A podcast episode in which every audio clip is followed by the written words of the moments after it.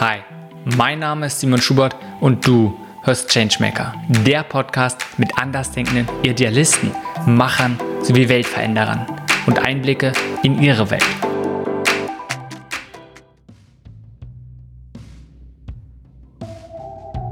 Diese Folge ist mit Florentine Roth. Florentine ist Partnerin bei Ashoka Deutschland. Dort begleitet sie unter anderem potenzielle neue Ashoka-Fellows. Vor Ashoka hat sie ein Buch zu Motivation und Wertesystem von Sozialunternehmerinnen veröffentlicht, weiterhin als Länderkoordinatorin einer Non-Profit in Peru soziale Projekte im Dschungel und in den Anden geleitet.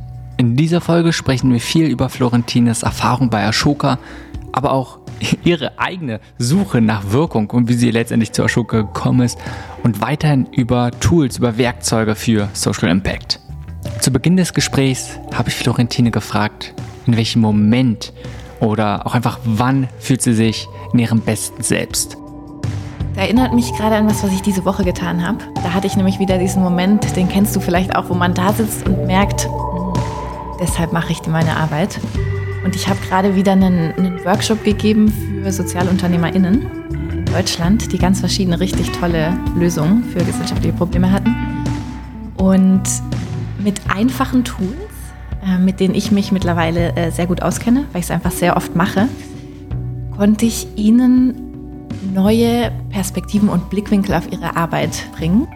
Und diese Momente, in denen ich in den Augen von den SozialunternehmerInnen sehe, dass sie jetzt gerade einen neuen Aha-Effekt hatten, dann ist es für mich ein unglaublich schöner Moment. Es ist dieses neue Perspektiven jemandem aufzeigen, beziehungsweise halt in Situationen bringen, was Neues zu lernen, was Neues entdecken, was einen zentralen Bestandteil deiner Arbeit ausmacht? Ja, das. Ähm, und zwar auch vor dem Hintergrund, ähm, dass ich weiß, durch diese Auswahl an, an den Leuten, mit denen ich zusammenarbeite, dass ein Aha-Effekt bei diesen Menschen dann auch bedeutet, dass da jetzt was passiert im Nachgang. Und zwar irgendwas total Cooles, was in der, in der Welt äh, eine Veränderung bringt, eine positive. Und das ist das, was ich an meiner Arbeit so schön finde. Lass uns da gleich mal näher reingehen, weil du hast gerade gesagt, auch klar, einmal dieses neue Erkenntnisgewinn, vielleicht auf einmal eine Situation verändert auf einmal was, das eigene Mindset, vielleicht das eigene Weltbild sogar so ein bisschen. Aber dann im nächsten Schritt, Du weißt, dass es auch eine Folge hat. Du weißt, dass sich dadurch, durch die Handlungen von dieser Person auch wirklich was verändert. Und damit ist es sicherlich vielleicht schon viel von der Motivation drinne. Aber wenn wir da nochmal tiefer gehen in dieses, was ist es, was dich motiviert, deine Arbeit zu tun? Also wie ich eigentlich an Schuka rankam und in der Rolle mich auch finden konnte, in der ich jetzt gerade bin. Die Motivation ist eigentlich sehr klar diese, dass ich für mich meinen effizientesten und auch effektivsten Hebel finden wollte, um in der Welt einen großen Beitrag zu leisten. Und ich habe damals sehr lange gesucht, vielleicht gehen wir später auch noch ein bisschen auf diesen Weg ein, ähm, wie ich eigentlich dahin gekommen bin.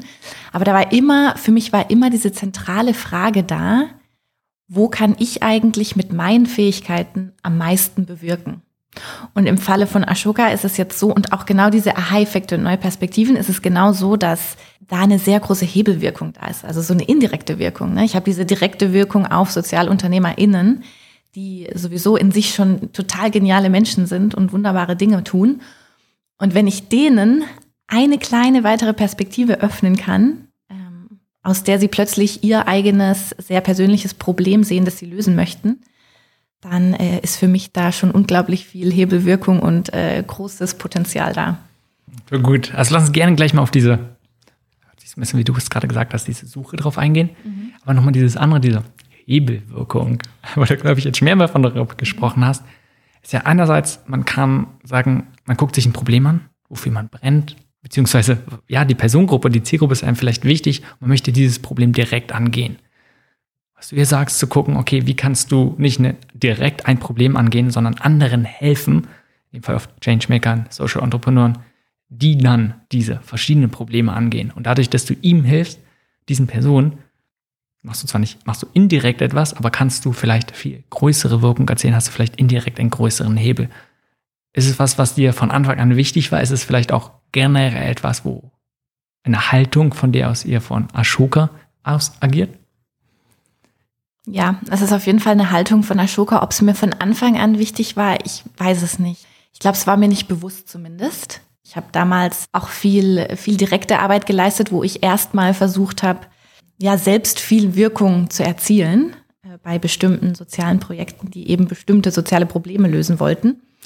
Und habe gemerkt, dass ich da aber immer wieder an Grenzen stoße. Ähm, und, und durch diese, ja, diese Idee von, okay, Ashoka macht es sich auch zur Aufgabe, anderen dabei zu helfen, Wirkung zu erzielen und wiederum andere in die eigene Lösungsfindung mit, mit reinzuholen. Und da kommt dann auch wieder diese Idee von ähm, Changemaker, everyone a Changemaker, alle sollten irgendwie befähigt sein, ähm, einen Beitrag leisten zu können in der Gesellschaft, einen positiven. Ja, das ist schon was, was äh, in dem Fall dann für mich sehr zentral ist, ja. Oft, wenn man so denkt, okay, und ich glaube, die gleiche oder die ähnliche Frage und Ausgangslage hatten wir auch schon mit Odin. Da hatte ich ihn auch gefragt, so, ja klar, wenn man darüber nachdenkt, eigentlich möchte man die größte Wirkung erzielen. Also macht es doch Sinn, dass möglichst viele erstmal systemisch angehen, aber auch gleichzeitig halt diese indirekte Lösung oder indirekten Weg, indirekte Wirkung probieren zu erzielen. Gleichzeitig, wenn zu viele es machen, dann geht keiner direkt die Probleme an. Wie kann da jemand, wenn wir wieder vielleicht auch bei Rollen sind, wo wir ja hoffentlich gleich näher drauf eingehen können, vielleicht für sich herausfinden, was ist das Richtige? Sollte man eher indirekt etwas angehen oder direkt?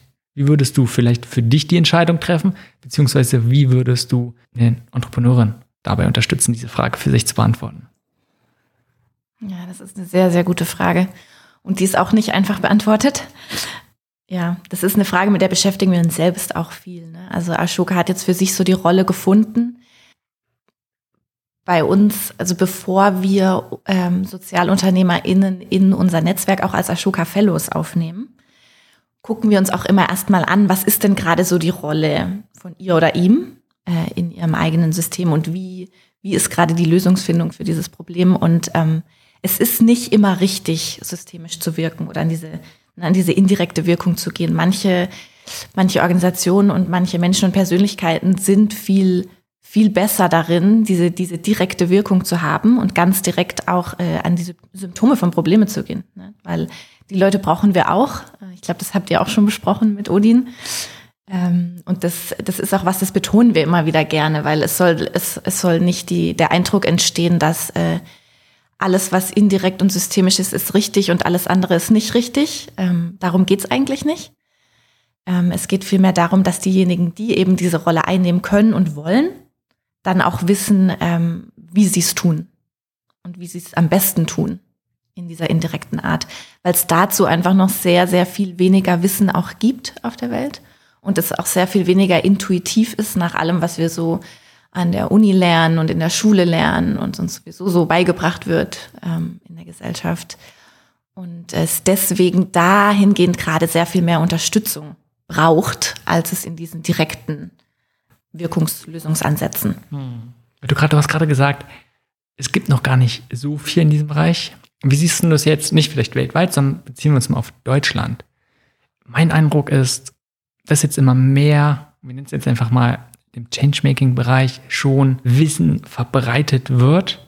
Und gleichzeitig gibt es viele kleine, verschiedene Akteure, verschiedene Player, die genau diesen Ansatz haben, okay, wir befähigen andere Changemaker. Und dann hast du eben hier was und die haben ein Programm oder hier noch Online-Kurse und sowas. Und ist irgendwie alles ziemlich verteilt, aber trotzdem sind es relativ ähnliche Sachen, beziehungsweise könnte was sagen, gleiche Ansätze.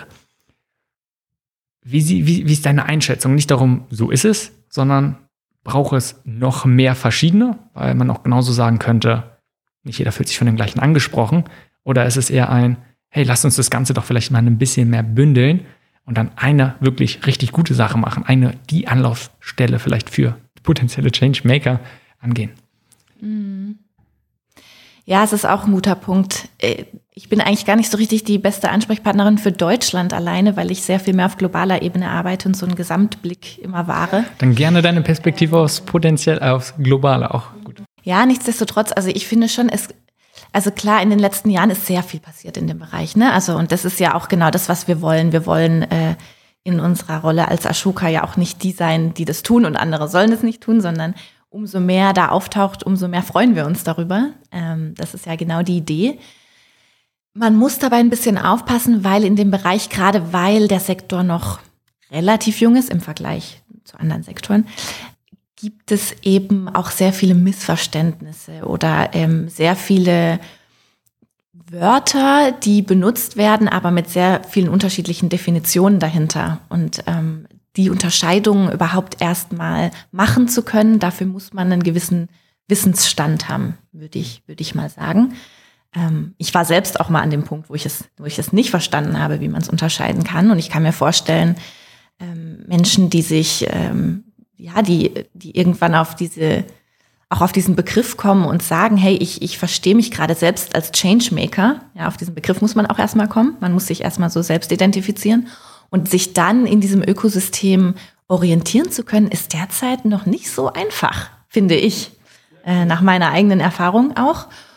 Und, ähm, und ja, für sich dann auch zu verstehen, was jetzt eigentlich gerade das Richtige ist. Und wenn jemand auch Sozialunternehmerin sagt, was bedeutet das jetzt eigentlich gerade? Wie definiert diese Person das gerade ähm, oder auch das Netzwerk oder der Accelerator?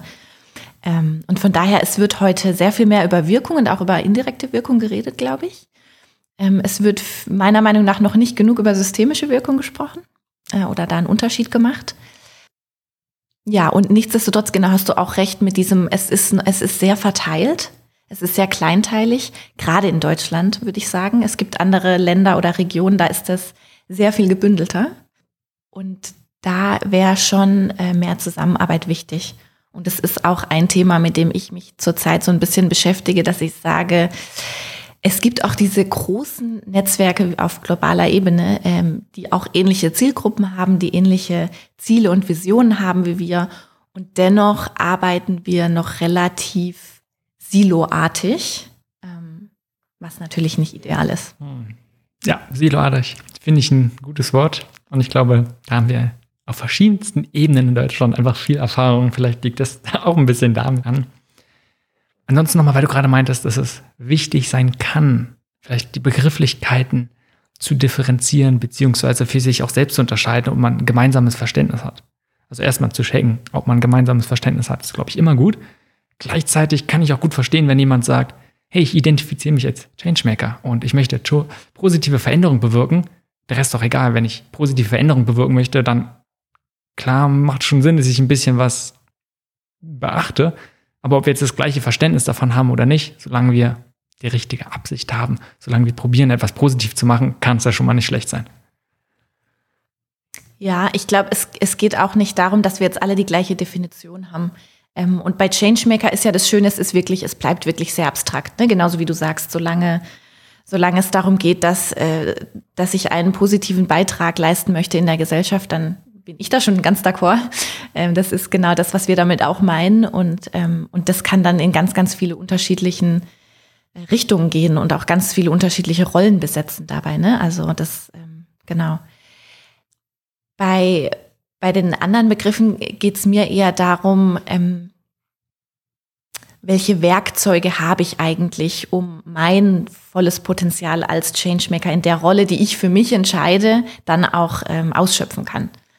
Und äh, da geht es dann eher darum, wenn ich jetzt, ähm, wenn ich für mich verstehe, ich möchte gerne mehr an die, an die tiefer greifenden ähm, Wurzeln von Problemen gehen und damit eher in diese systemische Wirkungsrichtung gehe, was kann ich denn dann tun und wer redet jetzt gerade auch wirklich davon, ähm, mit wem kann ich mich da jetzt identifizieren und, und wo habe ich meine Anlaufstelle? Ich glaube, das ist für mich eher so der Punkt, zu sagen, wenn ich für mich weiß, was ich möchte, ähm, woher weiß ich, wer für mich die richtigen Ansprechpartner und Anlaufstellen sind.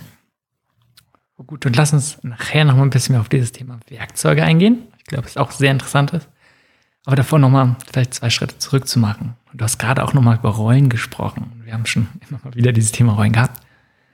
Als was siehst du denn deine Rolle? Nicht als offizieller Titel so, sondern zu gucken, was ist deine Rolle so bei deiner Arbeit?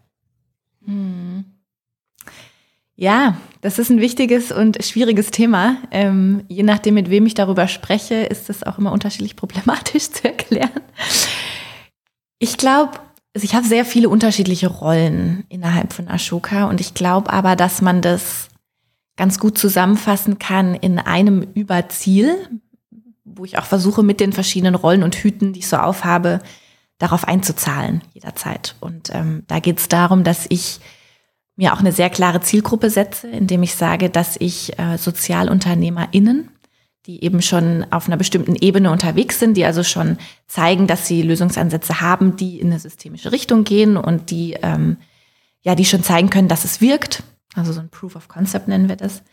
Ähm, dass diejenigen ähm, dazu motiviert werden und auch dazu befähigt werden, dann diese, diese systemische Denkweise und, und diese, diese Werkzeuge für systemische Wirkung einfach mit in ihre Arbeit anwenden können.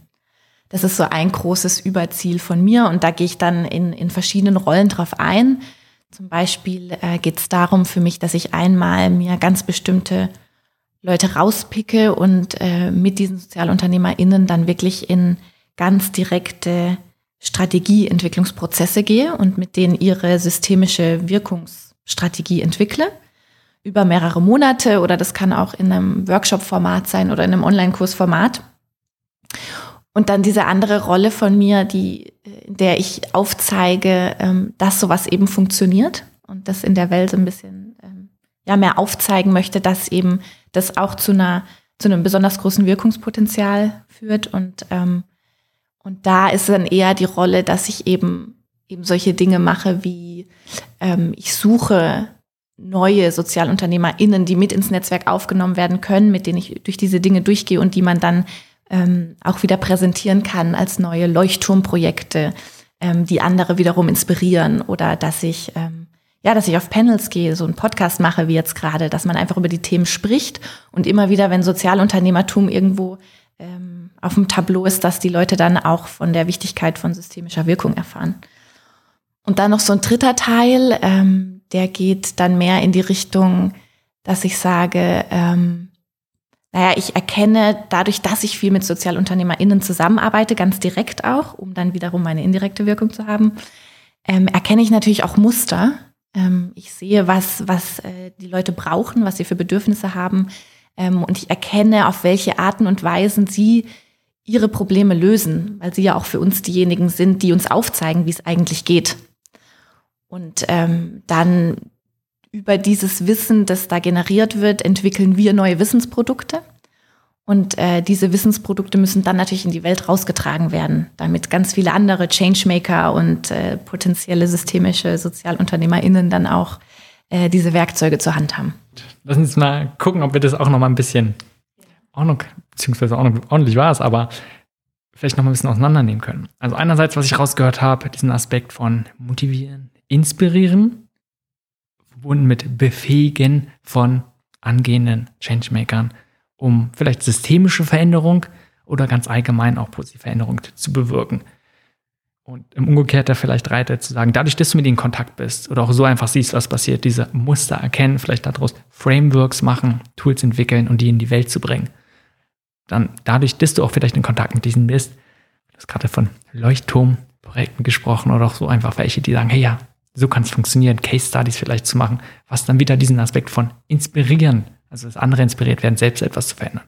Und dadurch, dass du vielleicht persönlich oder auf jeden Fall direkt mit denen zusammenarbeiten kannst, die mehr diesen Punkt der befähigen, zu gucken, worüber wir am Anfang ja auch gesprochen haben, wo kann vielleicht so dieser Klickmoment sein. Okay. Oder, oder die lernen komplett neues Tool kennen, was sie dann auf einmal anwenden können. Und dadurch diesen Aspekte. Und wenn wir das jetzt mal zusammennehmen und ich dir sage, ich bin eigentlich kein so riesen Fan von Labels, aber manchmal ist es ganz hilfreich, und einfach einen Begriff neu umzulenken. Und will nochmal auf diesen, diese Frage zurückkommen, was deine Rolle ist. Und du das wirklich in einen Begriff, auf eine ganz spezifische Rolle zurückführen müsstest. Was würde am meisten für dich passen? Hm.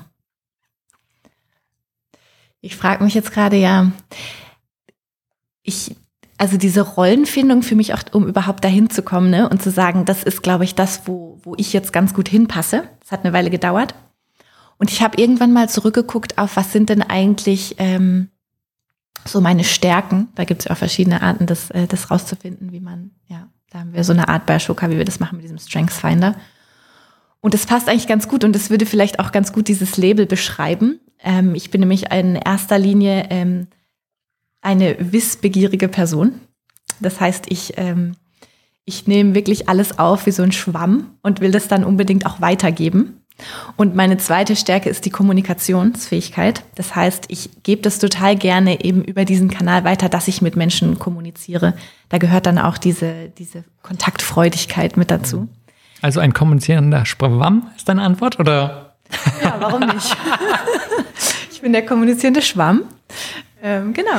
Ja. Nein, du kannst ja gerne, ich wollte dir nichts in den Mund legen. Ja, doch, aber so in die Richtung habe ich jetzt gerade gedacht, weil ähm, ich finde, das passt ganz gut ähm, und äh, genau, und es deckt eigentlich auch alles ab, was ich so tue. Ja.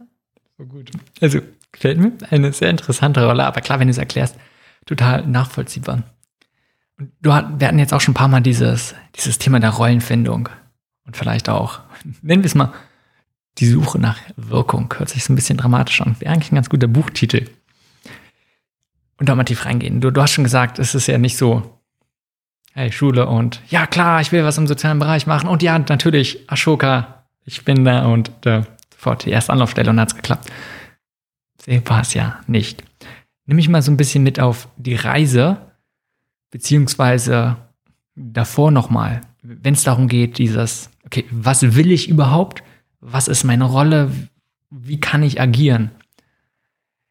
Und ich meine, nimmst auf diesen inneren Dialog, der zum bestimmten Zeitpunkt, vielleicht wo es dir komplett unklar war oder beziehungsweise bevor du dir dann mehr Klarheit bekommen hattest.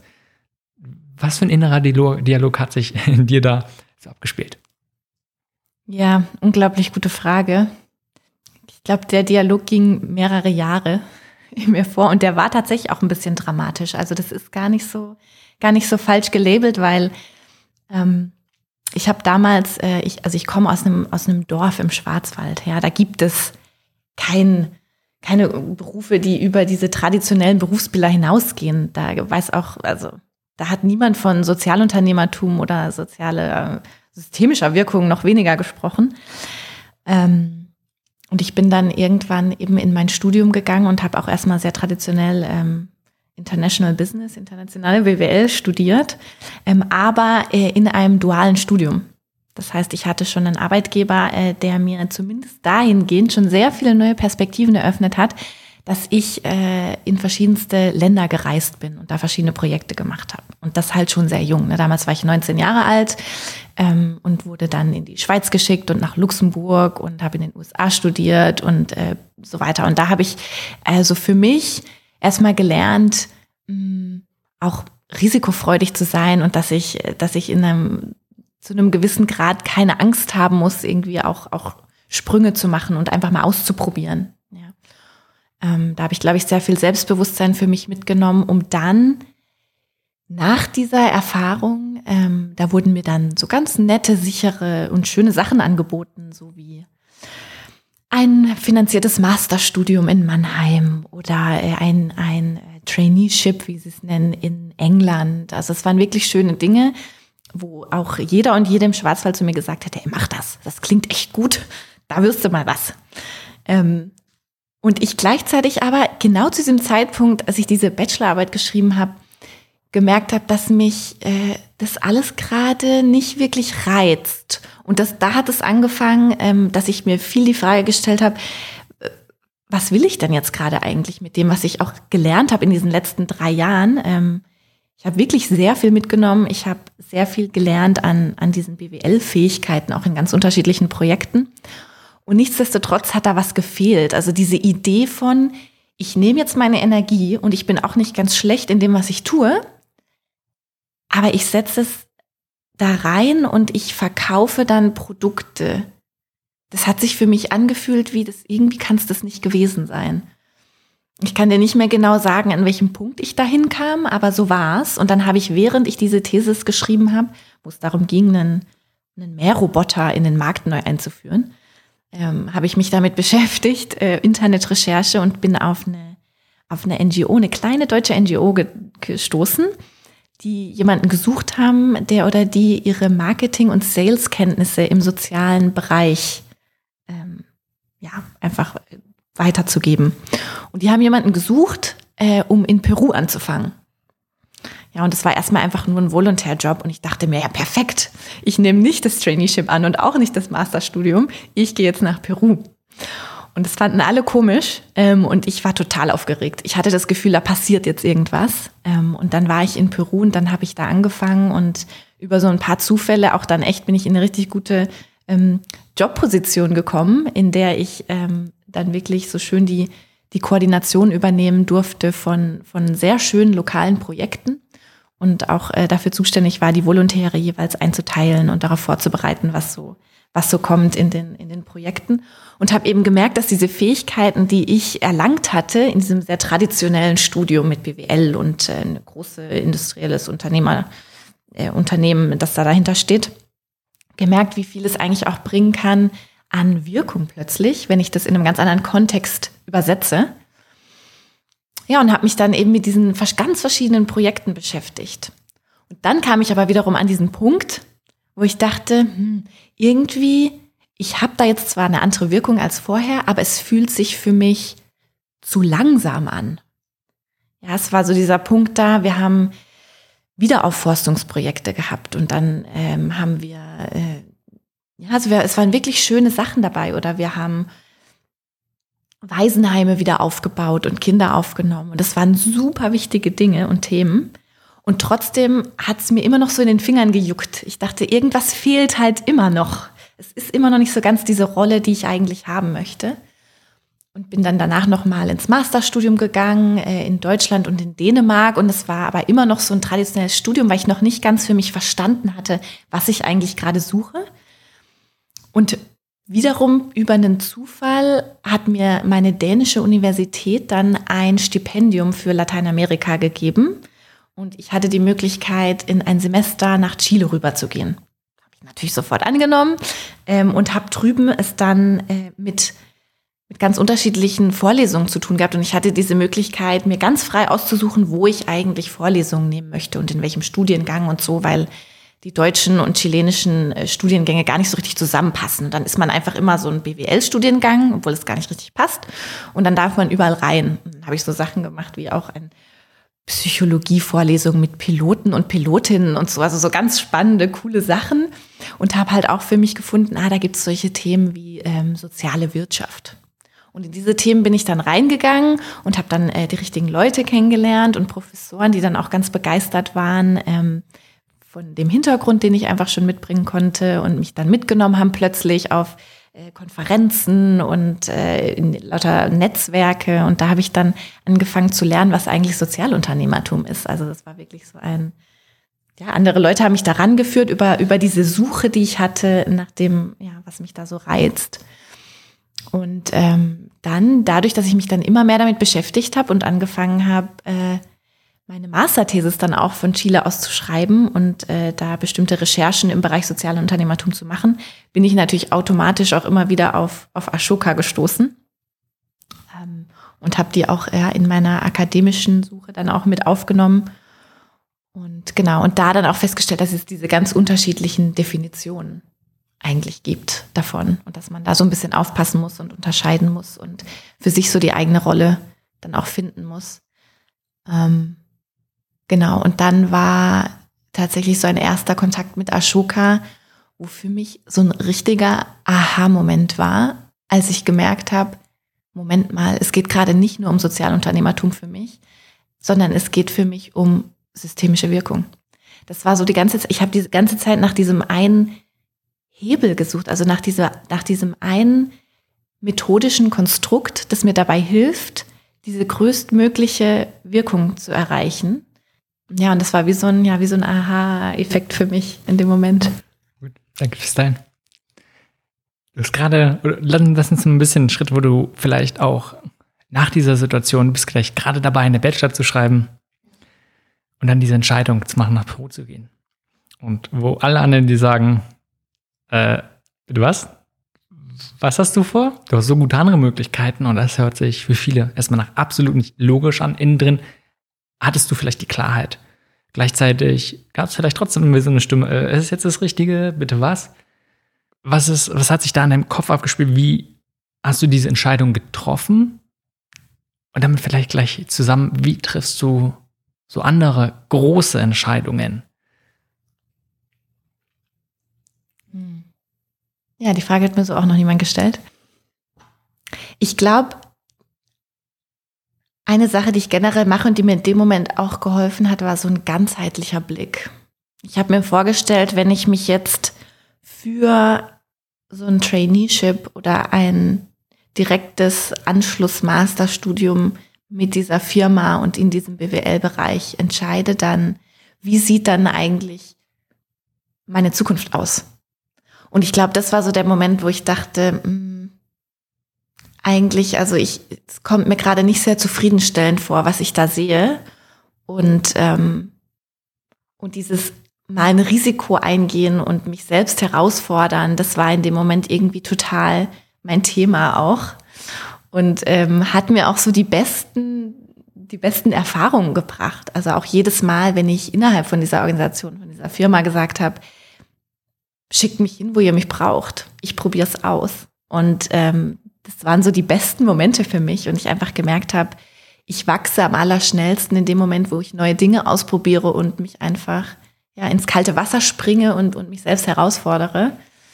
Und ich mir dann eben nicht vorstellen konnte, wie mein Leben aussieht, nachdem ich mich einfach mal in Peru als Länderkoordinatorin dahingesetzt habe, ähm, dachte ich, cool, dann nehme ich doch lieber das. Kann ich total sehen, auch gerade von dem, was du davor gesagt hast. Ne, dieses Bild vom Schwamm nochmal, ganz viel Wissen und viel erkunden, neues Lernen. Ist natürlich naheliegend zu sagen, okay, man probiert es, man sucht das nächste Abenteuer.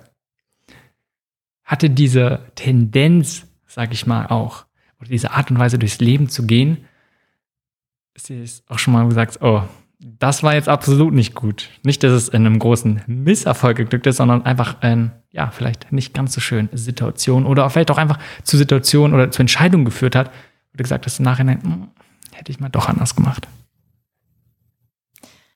Also ich glaube, so generell äh, bereue ich eigentlich nichts von dem, was ich getan habe an Schritten.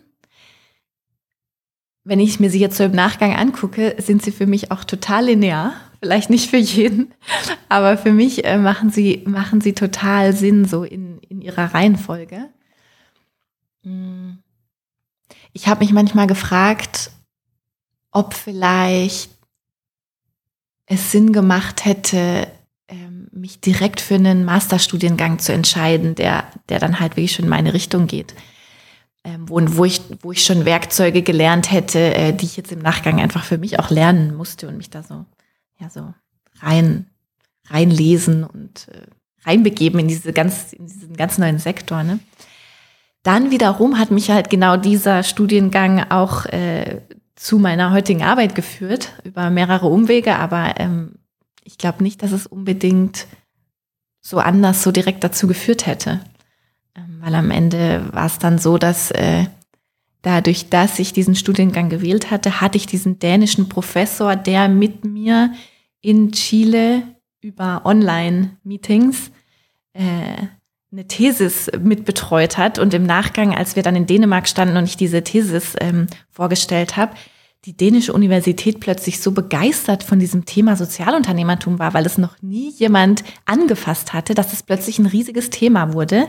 Sie mir einen, einen Doktor angeboten haben, um da so, ein, so einen Bereich aufzubauen in Dänemark. Und ich gesagt habe, na ja, also eigentlich reizt es mich jetzt total in die Praxis zu gehen, ist jetzt auch gerade nicht das Richtige.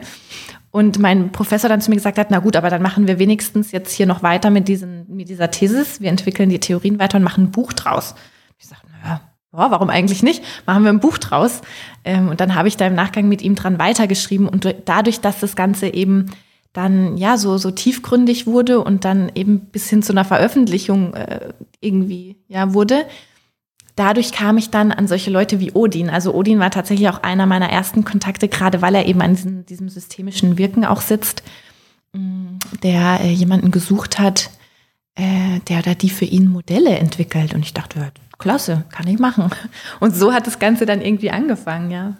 Und deswegen glaube ich, ähm, ja, im Endeffekt war es halt total perfekt. Aber in dem Moment habe ich mich schon so ein paar Mal gefragt, habe ich das jetzt gerade schlau gemacht? Ähm, andere, die vielleicht äh, früher verstanden haben, was genau sie wollen und suchen, äh, haben vielleicht einen Wettbewerbsvorteil dahingehend, dass sie auch einfach schon diese Werkzeuge haben und vielleicht auch schon äh, gewisse Netzwerke haben ähm, mit ihren mit Studierenden und, und den ganzen Fallbeispielen, die sie durchgehen, während ich halt immer noch irgendwie viel zu sehr auf dieser unternehmerischen Seite unterwegs war, auf der traditionellen und, ähm, und dann irgendwie selbst dafür kämpfen musste, so ein ganz neues Thema mit reinzubringen in der Universität, die selbst äh, noch nie davon gehört hat. So.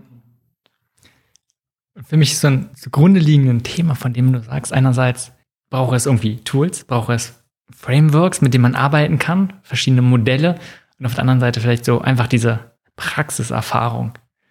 Und wenn du das mal irgendwie so auf die Waage legen müsstest, und idealerweise hat man beides, aber so irgendwie vielleicht noch mal, was denkst du, was ist mal wertvoller, wenn man auch noch mal schauen müsste? Ja, idealerweise ist es wahrscheinlich irgendwie ausgeglichen, aber wovon sollte man merken? Was denkst du ist wichtiger? Ich sehe da ein ganz interessantes Zusammenspiel, also weil in meiner Arbeit heute, was wir, was wir tun, ist, wir, wir sind in der Praxis und wir schauen uns an, was passiert. Und ich glaube, gerade in diesem Sektor, weil er einfach sehr neu ist und weil es ganz viele Dinge, also wir brauchen jetzt nicht akademisch suchen, wo uns jetzt jemand diese Modelle zeigt, ein Professor in einer Vorlesung, sondern es geht vielmehr darum, dass wir uns anschauen, was passiert denn heute eigentlich und wir dann im Nachgang sagen, da ist richtig was dran und wir sehen jetzt gerade diese, diese Muster, die da auftauchen, die dann zu einem Framework gemacht werden können. Und in dem Moment werden wir dann wieder akademischer und sagen, wir setzen uns jetzt mal hin und wir nehmen uns jetzt ein halbes Jahr und entwickeln dieses Wissensprodukt, das im Nachgang in der Praxis wieder sehr, sehr vielen Menschen helfen wird und wiederum zu neuen Ideen kommt und neuen Mustern, die wir dann wiederum aufnehmen können. Also es ist eher so ein Wechselspiel. Und ich glaube, dass der Sektor an sich noch zu jung ist, um ihn sich jetzt unbedingt im akademischen schon vor zu bereiten, vorzulernen. Ich weiß gar nicht, was das richtige Wort dafür ist. Aber ähm, es gibt jetzt klar natürlich erste Unis, wo echt auch schon richtig coole Inhalte ähm, vorkommen und die Professoren sich auch sehr bemühen, diesen, ähm, diesen Workshop, den ich auch gemacht habe, ähm, äh, kürzlich zum zum Thema systemische Veränderung. Da saßen auch Professoren, die im Nachgang gesagt haben, hey, das ist ja ein super spannendes Thema. Das nehme ich jetzt mit in meine Vorlesung. Also solche Dinge gibt's auch. Aber ich sehe halt immer den direkten Bezug auch zur Praxis. Also in dem Fall ist es eher die Praxis, die auch dem akademischen Bereich Impulse gibt. Und deswegen möchte ich eigentlich gerade nicht im akademischen Bereich sitzen, sondern vielmehr in der Praxis. Spannend für gut. Ich finde es auch ganz interessant. Genauso hättest du ja auch auf das Individuelle beziehen können. Ne? Was ist wichtiger für einen selbst? Dass man mehr die Theorie oder mehr die Praxis hat, aber gleichzeitig auch dort mal so ein bisschen die systemische Blickweise zu haben wichtig ist halt, wie kann man sich mit anderen verbinden? Und wenn man halt selbst Praxiserfahrung hat, wie kann man sich andere suchen, die halt mehr vielleicht mit Modellen arbeiten, von denen lernen, beziehungsweise andersrum. Genau von wem kann man dann mehr die Praxiserfahrung haben? Finde ich sehr spannend, deswegen auch gleich diese Perspektive nimmt. Lass uns auch nochmal wieder einen Schritt zurück machen zu dem, wo du erzählt hast, in diesem Moment, wo du in Chile gearbeitet hast. Beziehungsweise, jetzt muss ich gucken, ob wir vielleicht nicht durcheinander kommen, ob es vielleicht nicht sogar in dem zweiten Mal in Peru war. Aber jedenfalls meintest du, ihr habt schon richtig gute Sachen gemacht, aber dir ging es zu langsam. Und dieses Thema Geduld ist ja ein sehr großes Thema, eigentlich beim Thema positive Veränderung für Changemaker. Erzähl mal ein bisschen, wie hat es sich im Laufe der Zeit vielleicht für dich verändert, die Einstellung, wenn sie sich verändert hat? Also wie ist deine Beziehung zu diesem geduldig sein und wie groß denkst du ist diese Rolle? Wie wichtig ist es für andere Changemaker? Ja, ist vielleicht auch mitunter ähm, spielen da natürlich auch Persönlichkeitszüge mit rein. Ne? Und ich bin äh, von Natur aus keine sehr geduldige Person. Das kommt schon mal dazu.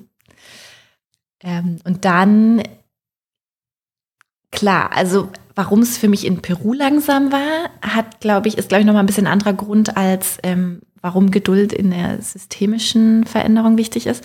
Also in Peru war es für mich einfach, hat sich's langsam angefühlt, weil sich die Wirkung, die erzielt wurde im Vergleich zu dem, was ich da reingesteckt habe, irgendwie zu klein war, sage ich jetzt mal ganz salopp. Ähm, es hat sich so angefühlt, als müsste es da eine bessere Art geben, meine Ressourcen reinzustecken, meine Energie, mein Herzblut äh, und da eine höhere Wirkung erzielen zu können. Und das war, glaube ich, dieser Moment, wo, wo ich dann auch für mich erkannt habe, vielleicht ist das gerade noch nicht der richtige Ansatz, mit dem ich mich hier beschäftige, weil es da eben sehr darum ging, es war auch eine schöne Idee und es ist auch wichtig. Ähm, ich hätte nur heute mit meinem Erfahrungsstand ein paar andere Dinge noch erfragt und hätte ein paar andere Dinge angegangen, ähm, weil wir einfach damals sehr genau hingeguckt haben, okay, welche lokalen Projekte gibt es schon, die, die sich mit bestimmten lokalen Themen und Problemen beschäftigen und wie kann ich ihnen jetzt gerade helfen, ihr Projekt gut zu machen. Aber da ging es halt sehr um direkte Lösungswege und mehr so eine Art Symptombekämpfung. Ja, ähm, also zum Beispiel nehmen wir dieses Wiederaufforstungsprojekt. Die haben halt gesehen, Mensch, da wird immer wieder was abgeholzt und die Menschen ähm, sehen gerade den Wald als nicht sehr wertvoll an. Und dann haben sie halt da angesetzt, dass sie sagen, wir haben weniger Bäume, also pflanzen wir wieder Bäume. Und auch auf jeden Fall auch natürlichen Wald. Das war jetzt kein saloppes, ich pflanze hier einen Baum, aber es war nichtsdestotrotz hat es nichts daran geändert, dass weiterhin immer wieder Wälder zerstört wurden. Ja. Und das hat sich für mich dann eben ja einfach nicht, nicht tief genug, nicht schnell genug äh, in seiner Wirkung angefühlt. Weil ich eben dieses Gefühl hatte, wir pflanzen Bäume, Bäume, Bäume, aber wir kommen gar nicht hinterher, äh, da irgendwie auf einen Stand zu kommen, dass wir sagen, jetzt haben wir wieder mehr Wald, weil es wurde ja wieder alles abgeholzt. So. Und ähm, in der systemischen Veränderung ist Geduld ein wichtiges Thema, weil natürlich, ähm, wenn ich einen Baum pflanze, kann ich den Baum sehen und kann mich daran erfreuen. Wenn ich aber äh, an einer systemischen Veränderung ansetze und jetzt sage, oh, dann gucke ich doch jetzt mal, warum gerade dieser Baum, also dieser Wald so wenig wert ist und warum die Menschen den abholzen und wofür die den verwenden und was man vielleicht auch stattdessen verwenden könnte und bei wem man dann da mal ansetzen muss und wen man da vielleicht auch mal ein bisschen äh, zeigen muss, was gerade mit der Umwelt passiert. Dann sind es natürlich Themen, ähm, da sieht man die Wirkung erstmal nicht so ganz direkt. Und und das sind natürlich auch Dinge, äh, damit die wirklich, damit man da eine sehr tangible Veränderung feststellen kann, braucht es oft viele Jahre. Und da ist natürlich Geduld gefragt. Ja. Was hilft dir vielleicht in einem Moment, gerade wenn, was ich so rausgehört habe, sagen, du bist jetzt nicht unbedingt die Person, die sich als ganz geduldig beschreiben würde, aber gleichzeitig weißt du, ja, es braucht Zeit. Was hilft dir in so einem Moment, wo du sagst, boah, es geht so langsam, lass uns doch endlich mal hier das ein bisschen beschleunigen? Was hilft dir wieder, dass du dich darauf besinnst, zu sagen, okay, ähm, es ist okay, manche Sachen brauchen Zeit? Ja, für mich ist es, ist es dann wieder dieses, kommt wieder zurück zu diesem, ich sehe das große Ganze. Ich ordne immer wieder ein, was ich tue, wie wirkt sich das aus auf das große Ganze. Und dann habe ich für mich eben solche kleinere Dinge, die mir total helfen, wie das, was ich vorhin beschrieben habe, mit ich habe diese Leute, die plötzlich dieses Leuchten in den Augen haben, weil sie zum ersten Mal auch äh, irgendwie ne, eine ganz bestimmte Perspektive in ihrer Arbeit eingenommen haben und sagen, ach so, ja, Moment, da fällt mir jetzt aber ein, dann könnte ich ja eigentlich auch noch das tun. Und dann ist es für mich eigentlich schon ein, hey, jetzt habe ich was geschafft. Da brauche ich dann auch nicht drauf warten, dass diese Veränderung irgendwann passiert, weil meine Arbeit ist in dem Moment ja schon getan. Und dann liegt es an den anderen, dann das Ganze dann auch umzusetzen und das Potenzial dann natürlich auch zu nutzen. Man könnte es auch so ein bisschen, also dort auch zu sehen, erstmal eigentlich eine andere Perspektive aufzunehmen und gleichzeitig irgendwie so ein bisschen zu gucken, was ist ein kleiner erster Schritt? Wo kannst du ansetzen? Wo kannst du schon tätig werden? Und dann dauert vielleicht ein bisschen, bis es sich ja wirkt, dann sage ich mal wieder. Gleichzeitig hast du ja schon was gesehen und allein diese kleine Veränderung, diesen Bewusstseinswandel ja. in der Person. Und da, äh, da haben wir auch so unsere, unsere eigenen Methoden, wie wir da sicherstellen, dass wir für uns auch Meilensteine haben, die wir feiern können. Ne? Also äh, auch wir für uns selbst äh, in den Ashoka-Teams haben unseren eigenen äh, Systems Change Journey, nennen wir das. Also diesen Weg, wie wir eigentlich dahin kommen, was unser großes Ziel ist, das halt aber eben einfach lange braucht. Und wir diese einzelnen Meilensteine haben, von denen wir dann wissen, wenn die mal geschafft sind, sind wir auf einem sehr guten Weg dahin. Und gleichzeitig können wir halt richtig Erfolge feiern. Ja, und das geben wir auch immer äh, den SozialunternehmerInnen mit, dann wirklich uns anzugucken, was sind denn jetzt so diese einzelnen ersten Schritte, worauf kannst du dich besinnen und ähm, worauf konzentrierst du deine erste Energie. Wenn wir auch nochmal diesen Aspekt von Wirkung sehen und das gerade dieses Beispiel vom Wald gebracht, ist nicht nur, einerseits könnte man natürlich sagen, man pflanzt einfach neue Bäume, wenn die abgeholzt werden. Äh, auch wichtig, weil wenn es keiner macht, dann gibt es ja keine neuen Bäume irgendwann mehr. Gleichzeitig irgendwann zu sagen, okay, wofür werden die überhaupt benutzt? Warum werden die abgeholzt? Gibt es dafür Alternativen schaffen? Ist für mich so ein bisschen auch bei vielen Sachen die Verhältnisse ändern, die Rahmenbedingungen oft. Ein anderer Ansatz wäre ja zu sagen, okay, Bewusstsein schärfen für diejenigen, dass sie gar nicht erst Bäume fällen wollen, vielleicht selbst sogar nach Alternativen suchen, weil sie sagen, okay, denen ist das so wichtig. Oft so, wäre vielleicht sogar noch ein bisschen krasser im Mindset, aber oft sonst auch Verhalten zu ändern. Und wenn man sich diese verschiedenen Ansätze sie auch sehr vereinfacht, aber mal bei den großen Problemen unserer Welt anguckt und gerade sowas wie Klimawandel zum Beispiel sagt, eigentlich müssten doch alle einfach nur ihr Verhalten ändern. Eigentlich ist es auch ganz simpel. Und trotzdem habe ich den Eindruck, dass sehr wenige auf diese Ebene angehen. Einfach nur zu sagen. Weil klar, viel geht es darum, so Bewusstsein schärfen und sagen, oh ja, Klimawandel ist nicht ganz so positiv. Darum lasst uns schauen, dass wir was für die Umwelt mehr machen und irgendwelche Bilder von Sachen, was alles kaputt geht und damit soll sich jetzt alles ändern. Klappt jetzt auch nicht so gut unbedingt. Also vielleicht einerseits, warum gehen, finde ich persönlich, gar nicht so viele stark auf diesen, auf diese Ebene von Verhaltensänderung direkt, wirklich ganz direkt an und gleichzeitig die, die es machen, warum ist es meistens so uneffektiv? Puh. große Fragen. Ähm und ich würde jetzt gerne genau die richtige Antwort und genau erklären, oh ja. warum es funktioniert. Oh ja, die kriegst du jetzt. Wart ab.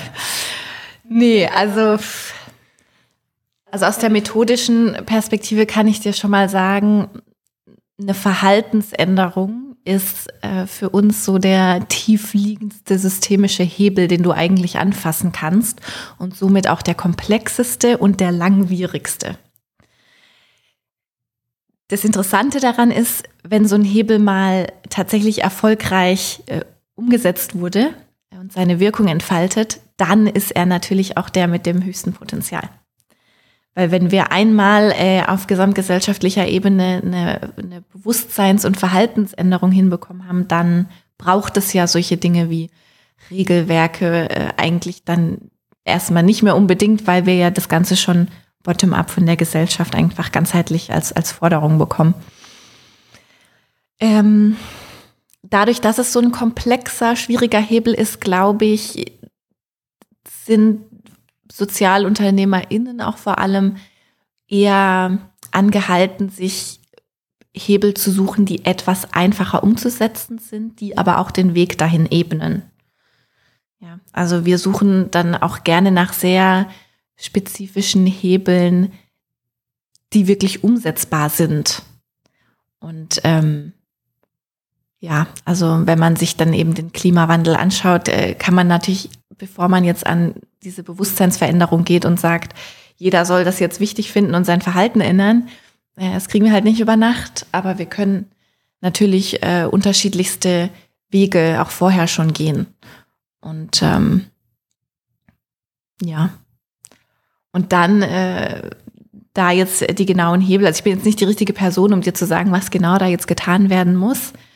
Ähm, aber wir haben auch verschiedenste Ashoka Fellows in unserem Netzwerk, die sich da eben aus ganz unterschiedlichen äh, Perspektiven und Blickwinkeln damit beschäftigen.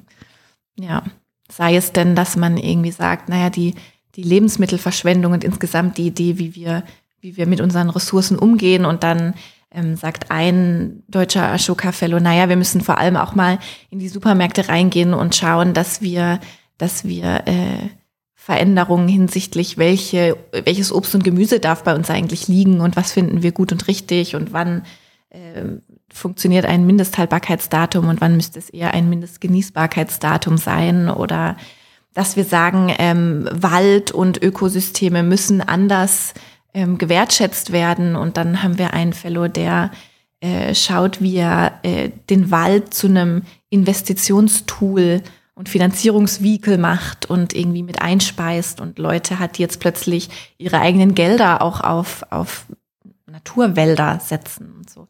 Also da gibt es so ganz andere Hebel, die uns halt, ja, die uns dahin führen können, die aber vielleicht in der Zeitspanne schneller gehen und äh, ja, den Weg dann ebnen für nächste Leute, die sich dann mit den tieferen Hebeln beschäftigen. Gut, das erstmal ist, glaube ich, total wichtig, wie du sagst. Wenn man sich so ein Riesenthema wie ein Klimawandel angesagt okay, jetzt, hey, gehen wir den an und ändern ganz viel und ganz groß ist so der Riesenberg und okay, wie soll ich da überhaupt ansetzen? Also zu gucken, einen kleinen Ansatzpunkt bekommen, der dann halt den Weg ebnet oder vielleicht eine Richtung macht. Und wenn man da diesen gut angeht, dann kann man halt immer weitergehen und sagen, okay, jetzt hat man immer größere Wirkung. Und gleichzeitig, du hast es gerade schon ganz gut beschrieben, auch zu sagen, wie extrem viele verschiedene Ansatzpunkte es gibt. Und daran sieht man ja, wie extrem komplex diese ganzen Themen sind. Es ist ja nicht so zu sagen, ja, Klimawandel, das ist die Ursache, das gehen wir jetzt an. Sondern es sind extrem viele verschiedene Sachen, was es so enorm komplex macht. Und jeder, der sich irgendwie ein bisschen mit diesem Thema ja, systemische Wirkung, systemische Veränderung mal beschäftigt, weißt du, Komplexität ist ein riesengroßes Thema. Wie können wir damit gut umgehen, mit diesen, in dieser enormen Komplexität? Auf der anderen Seite ist einfach zu einfach zu machen, damit wir es irgendwie verstehen können, damit wir damit arbeiten können. Vielleicht ganz gut, aber wenn es zu sehr, zu simpel ist, dann ist vielleicht auch nicht so gut. Also wie können wir mit so einer großen Menge von Komplexität gut umgehen? Ja, wenn wir das mal alle wüssten.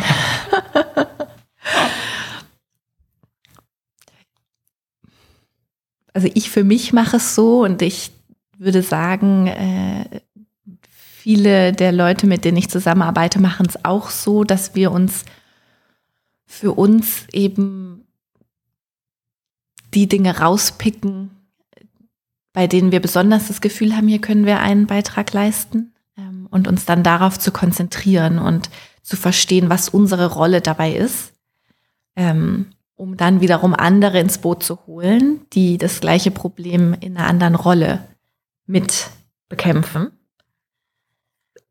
Das ist auch so ein Thema, äh, das ist so eine, so ein bisschen so eine falsche Idee davon manchmal, wie wir, wie wir Dinge bewältigen können. Also dieses, ähm, wie kann ich jetzt die Welt retten, ist immer so ein ganz groß gefasste, so eine groß gefasste Frage und dann ist man eher ohnmächtig, als dass man irgendwas tun kann. Ähm, und da sind wir auch selbst immer angehalten zu sagen, ähm, in dem Moment, wo wir uns selber auch mal bewusst machen. Also mir hilft zum Beispiel auch die Visualisierung und ich äh, versuche das auch mit meinen SozialunternehmerInnen äh, gemeinsam Dinge aufzuzeigen, ähm, systemisch aufzu, aufzubauen. Wir nennen es Systems Mapping auch, ähm, uns anzuschauen, was gibt es denn da eigentlich alles gerade für verschiedene Elemente und Dynamiken, die miteinander äh, im Spiel sind und welche Rahmenbedingungen gibt es dazu, ähm, und, und uns dann anschauen, auch in einem, wieder so ein Begriff jetzt Stakeholder Mapping, auch zu gucken, wer ist denn da gerade noch mit dran ähm, und wen kann oder sollte ich mit in meine eigenen Lösungsfindungen einbeziehen. Und diese Idee von es lastet ein komplettes Problem auf meiner eigenen Schulter, das ist was, wo wir von wegkommen müssen. Ähm, und umso mehr Leute man einbezieht und umso mehr man auch nicht perfekte Ideen schon ausspricht, umso klarer wird eigentlich, wer sich noch so mit beschäftigt und wer noch in anderen Rollen mit reinspringen kann. Und das ist dann, glaube ich, auch wieder ein guter Link zu dieser Idee von ähm, Everyone a Changemaker World, weil wir alle so unterschiedliche Fähigkeiten haben und, und Motivationen und Interessen, dass äh, eigentlich jeder und jede mit einem kleinen Beitrag zu einem größeren Ganzen mitwirken kann. Was immer wieder ein schönes Bild ist. Ich finde das gut, was du sagst, auch diesen, einerseits, ganz am Anfang meintest du, sich darauf zu fokussieren, wo man vielleicht selbst Anknüpfungspunkte hat, vielleicht wenn man bestimmte Erfahrungen mitbringt, vielleicht wenn man das Problem irgendwie selbst hat, gleichweise, beziehungsweise eine bestimmte Expertise dort mitbringt. Und dann wieder zu gucken, okay, welche Partner könnte es denn geben, die einen anderen Ansatz mitbringen, die andere Herangehensweisen haben, um dann gemeinsam nicht das System komplett zu verstehen, aber ein besseres Bild davon zu bekommen und vielleicht auch besser agieren zu können. Und wenn wir in diesem Punkt von Komplexität bleiben, gleichzeitig auch Sachen verstehen, Sachen lernen wollen, ist auch ein Punkt, wir wollen ja über dieses Thema lernen, aber vielleicht auch ganz allgemein, wie wir System, wie wir Veränderungen bewirken wollen, dafür lernen. Und nochmal dieses Bild vom, von dir, was du gegeben hast, von diesem Schwamm, ganz viel lernen, ganz viel aufziehen irgendwann kann ja auch zu viel sein, wenn man sagt, okay, man möchte erstmal alles richtig verstehen und nochmal dieses Buch lesen und nochmal das, mit dem, mit dieser Person reden. Das ist gerade schon gesagt von Überforderung, von Überwältigung. Und gerade wir leben in einem, ja, in einer Welt, wo mehr oder weniger jede Information das Mausklick entfernt. Und es nimmt einfach kein Ende. Also inwiefern kommt dieses diese Tendenz von dir zum, du möchtest mehr lernen und diese Neugier und immer was Neues, inwiefern kommt es dir damit auch bei deiner Arbeit so ein bisschen in den Weg? Ja, da hast du einen unglaublich guten Punkt und Nerv getroffen.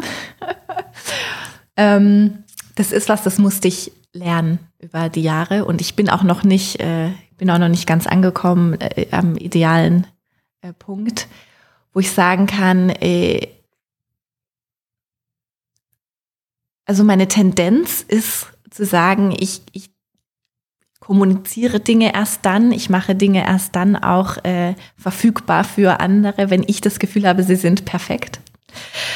Und ähm, da bei mir dann noch solche Dinge mit reinspielen wie äh, Höchstleistung, ich mag qualitativ sehr hochwertige Dinge, ähm, ist es schwierig, äh, zu einem Punkt zu kommen, wo ich sage, hey, das ist jetzt perfekt.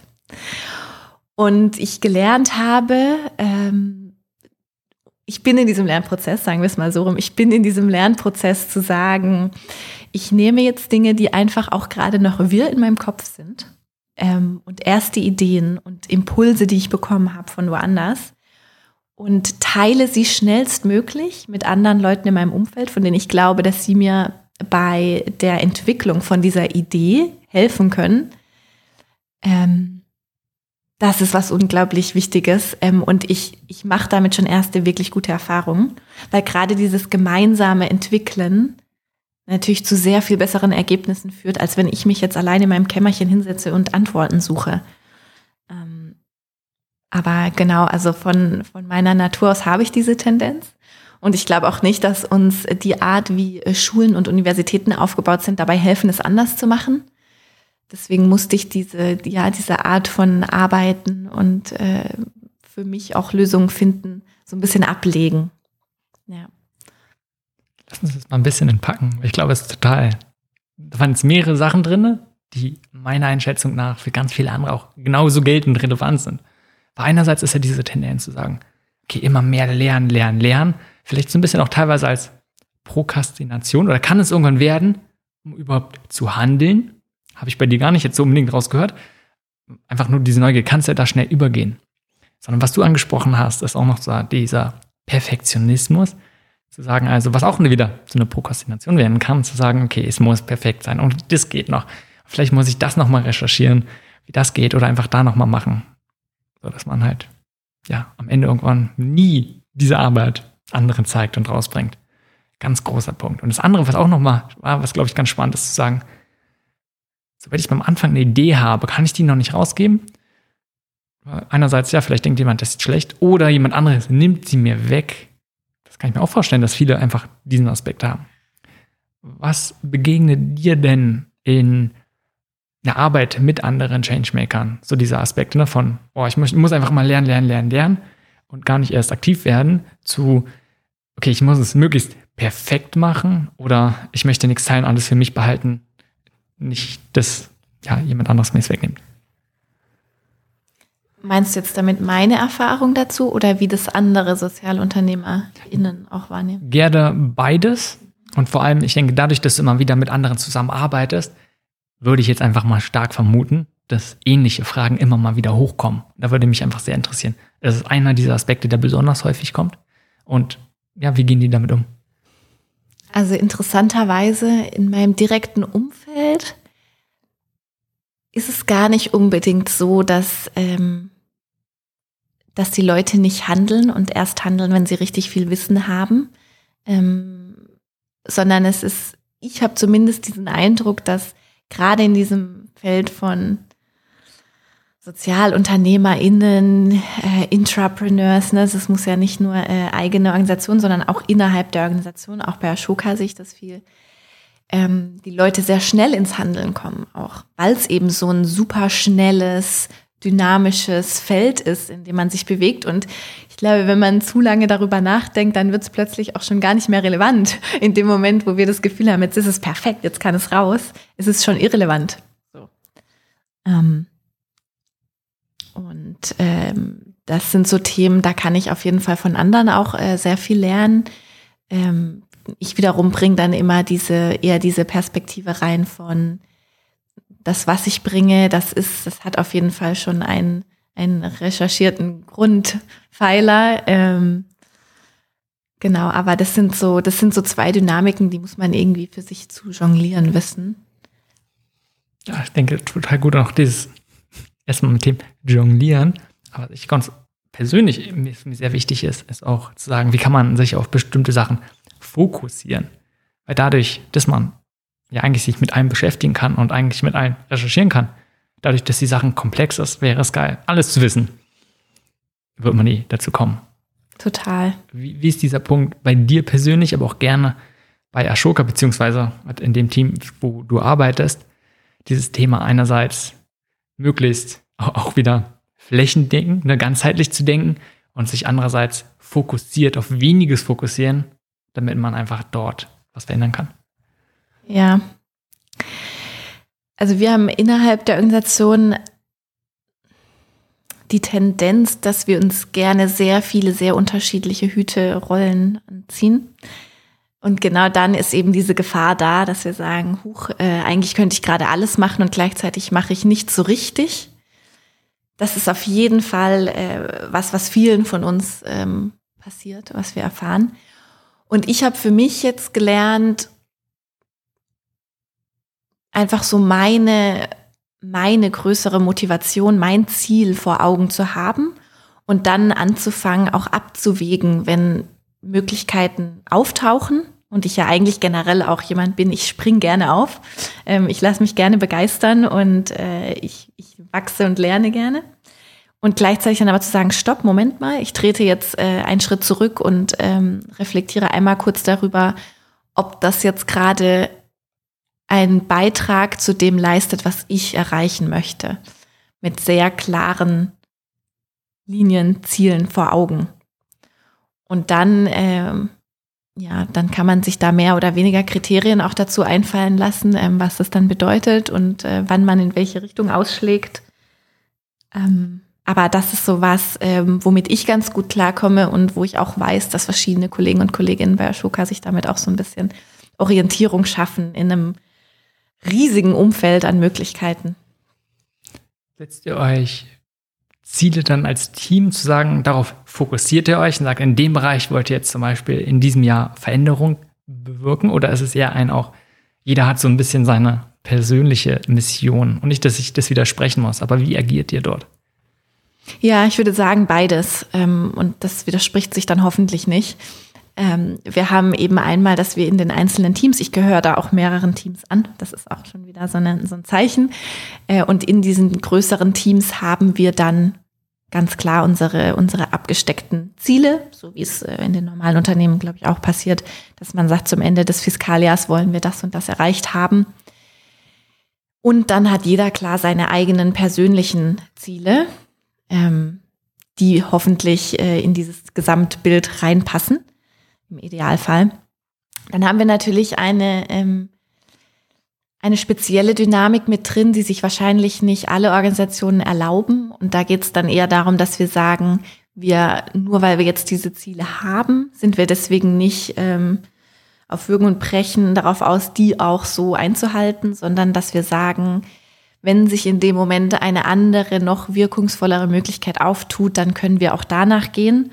Und wenn wir ein sehr starkes Gefühl oder eine starke Energie in eine bestimmte Richtung spüren, dann dürfen wir sie auch gehen. Und dementsprechend sind unsere Rollen auch hm, nicht ganz hart abgesteckt, sondern man kann wirklich für sich auch schauen, in welche Richtung man sich so entwickelt, je nachdem, wo sich die richtigen Möglichkeiten auftun und auch die Energien hin entwickeln. Und die Idee dahinter ist eben auch zu sagen, naja, jeder, jeder und jede von den, von den Mitarbeitern im Team geben ihr Bestes und bringen Bestleistung in dem Moment, wo, wo wir das tun, ähm, wofür wir stehen können und wo unsere Motivation liegt. Voll gut. Das finde ich auch nochmal einen ganz wichtigen Punkt, auch gerade wenn wir über Wirkung sprechen, wo wir, weil ganz oft hieß es so, okay, wo kann ich am meisten Wirkung erzielen?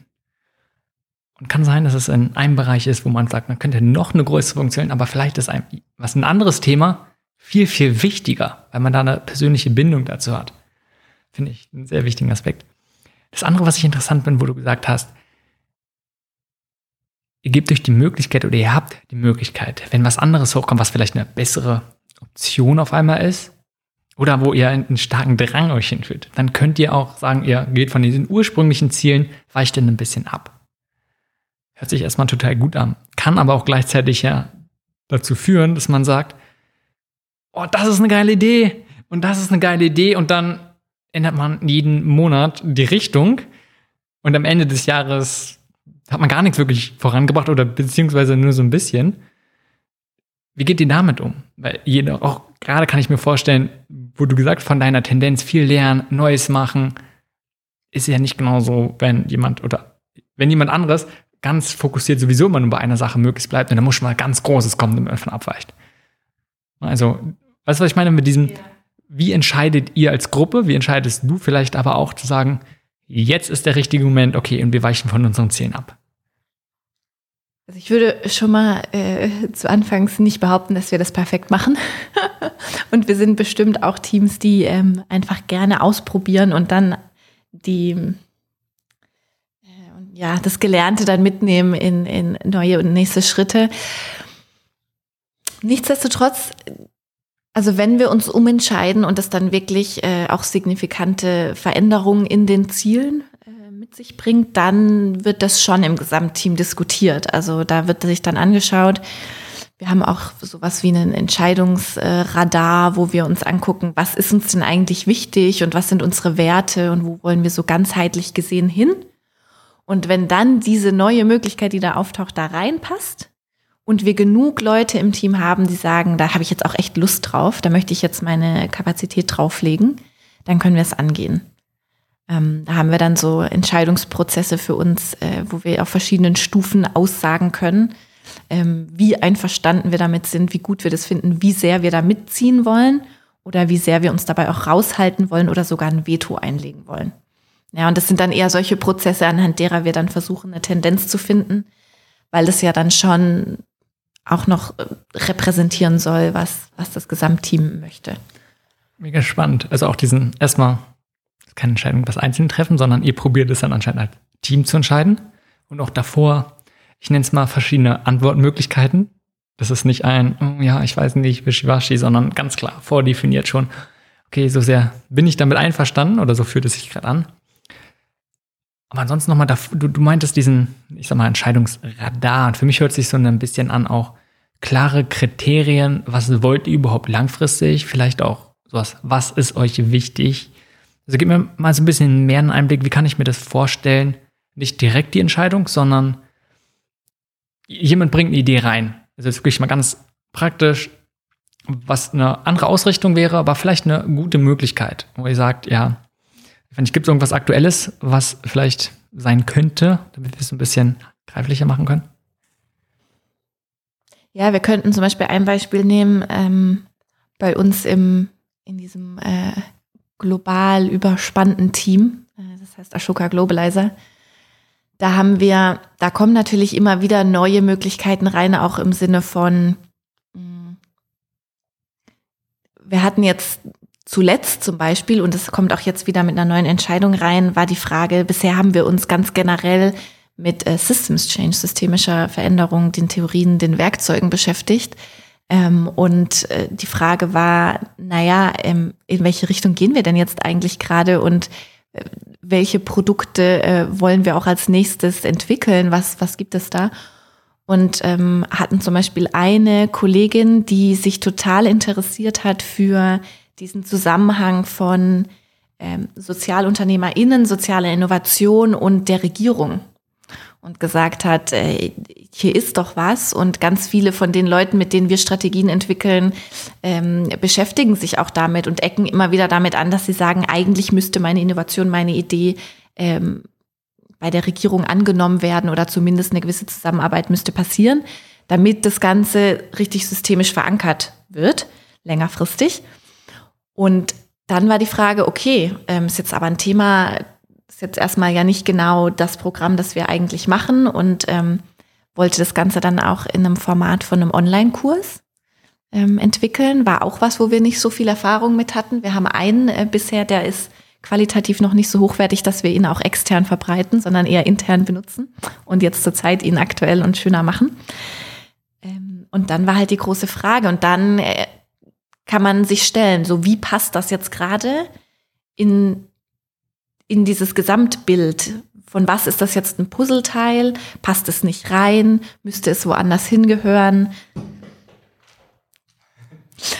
Ähm, ja, und dann die Frage zu stellen, ähm, wollen wir das jetzt integrieren? Wollen wir diese Logik draus machen, damit es passt?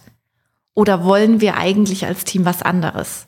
Und in dem Fall war es eine total spannende Idee, weil es uns plötzlich mh, hm, auch so einen Weg bereitet hat für neue andere Ideen, die plötzlich dann auch mit reinpassen.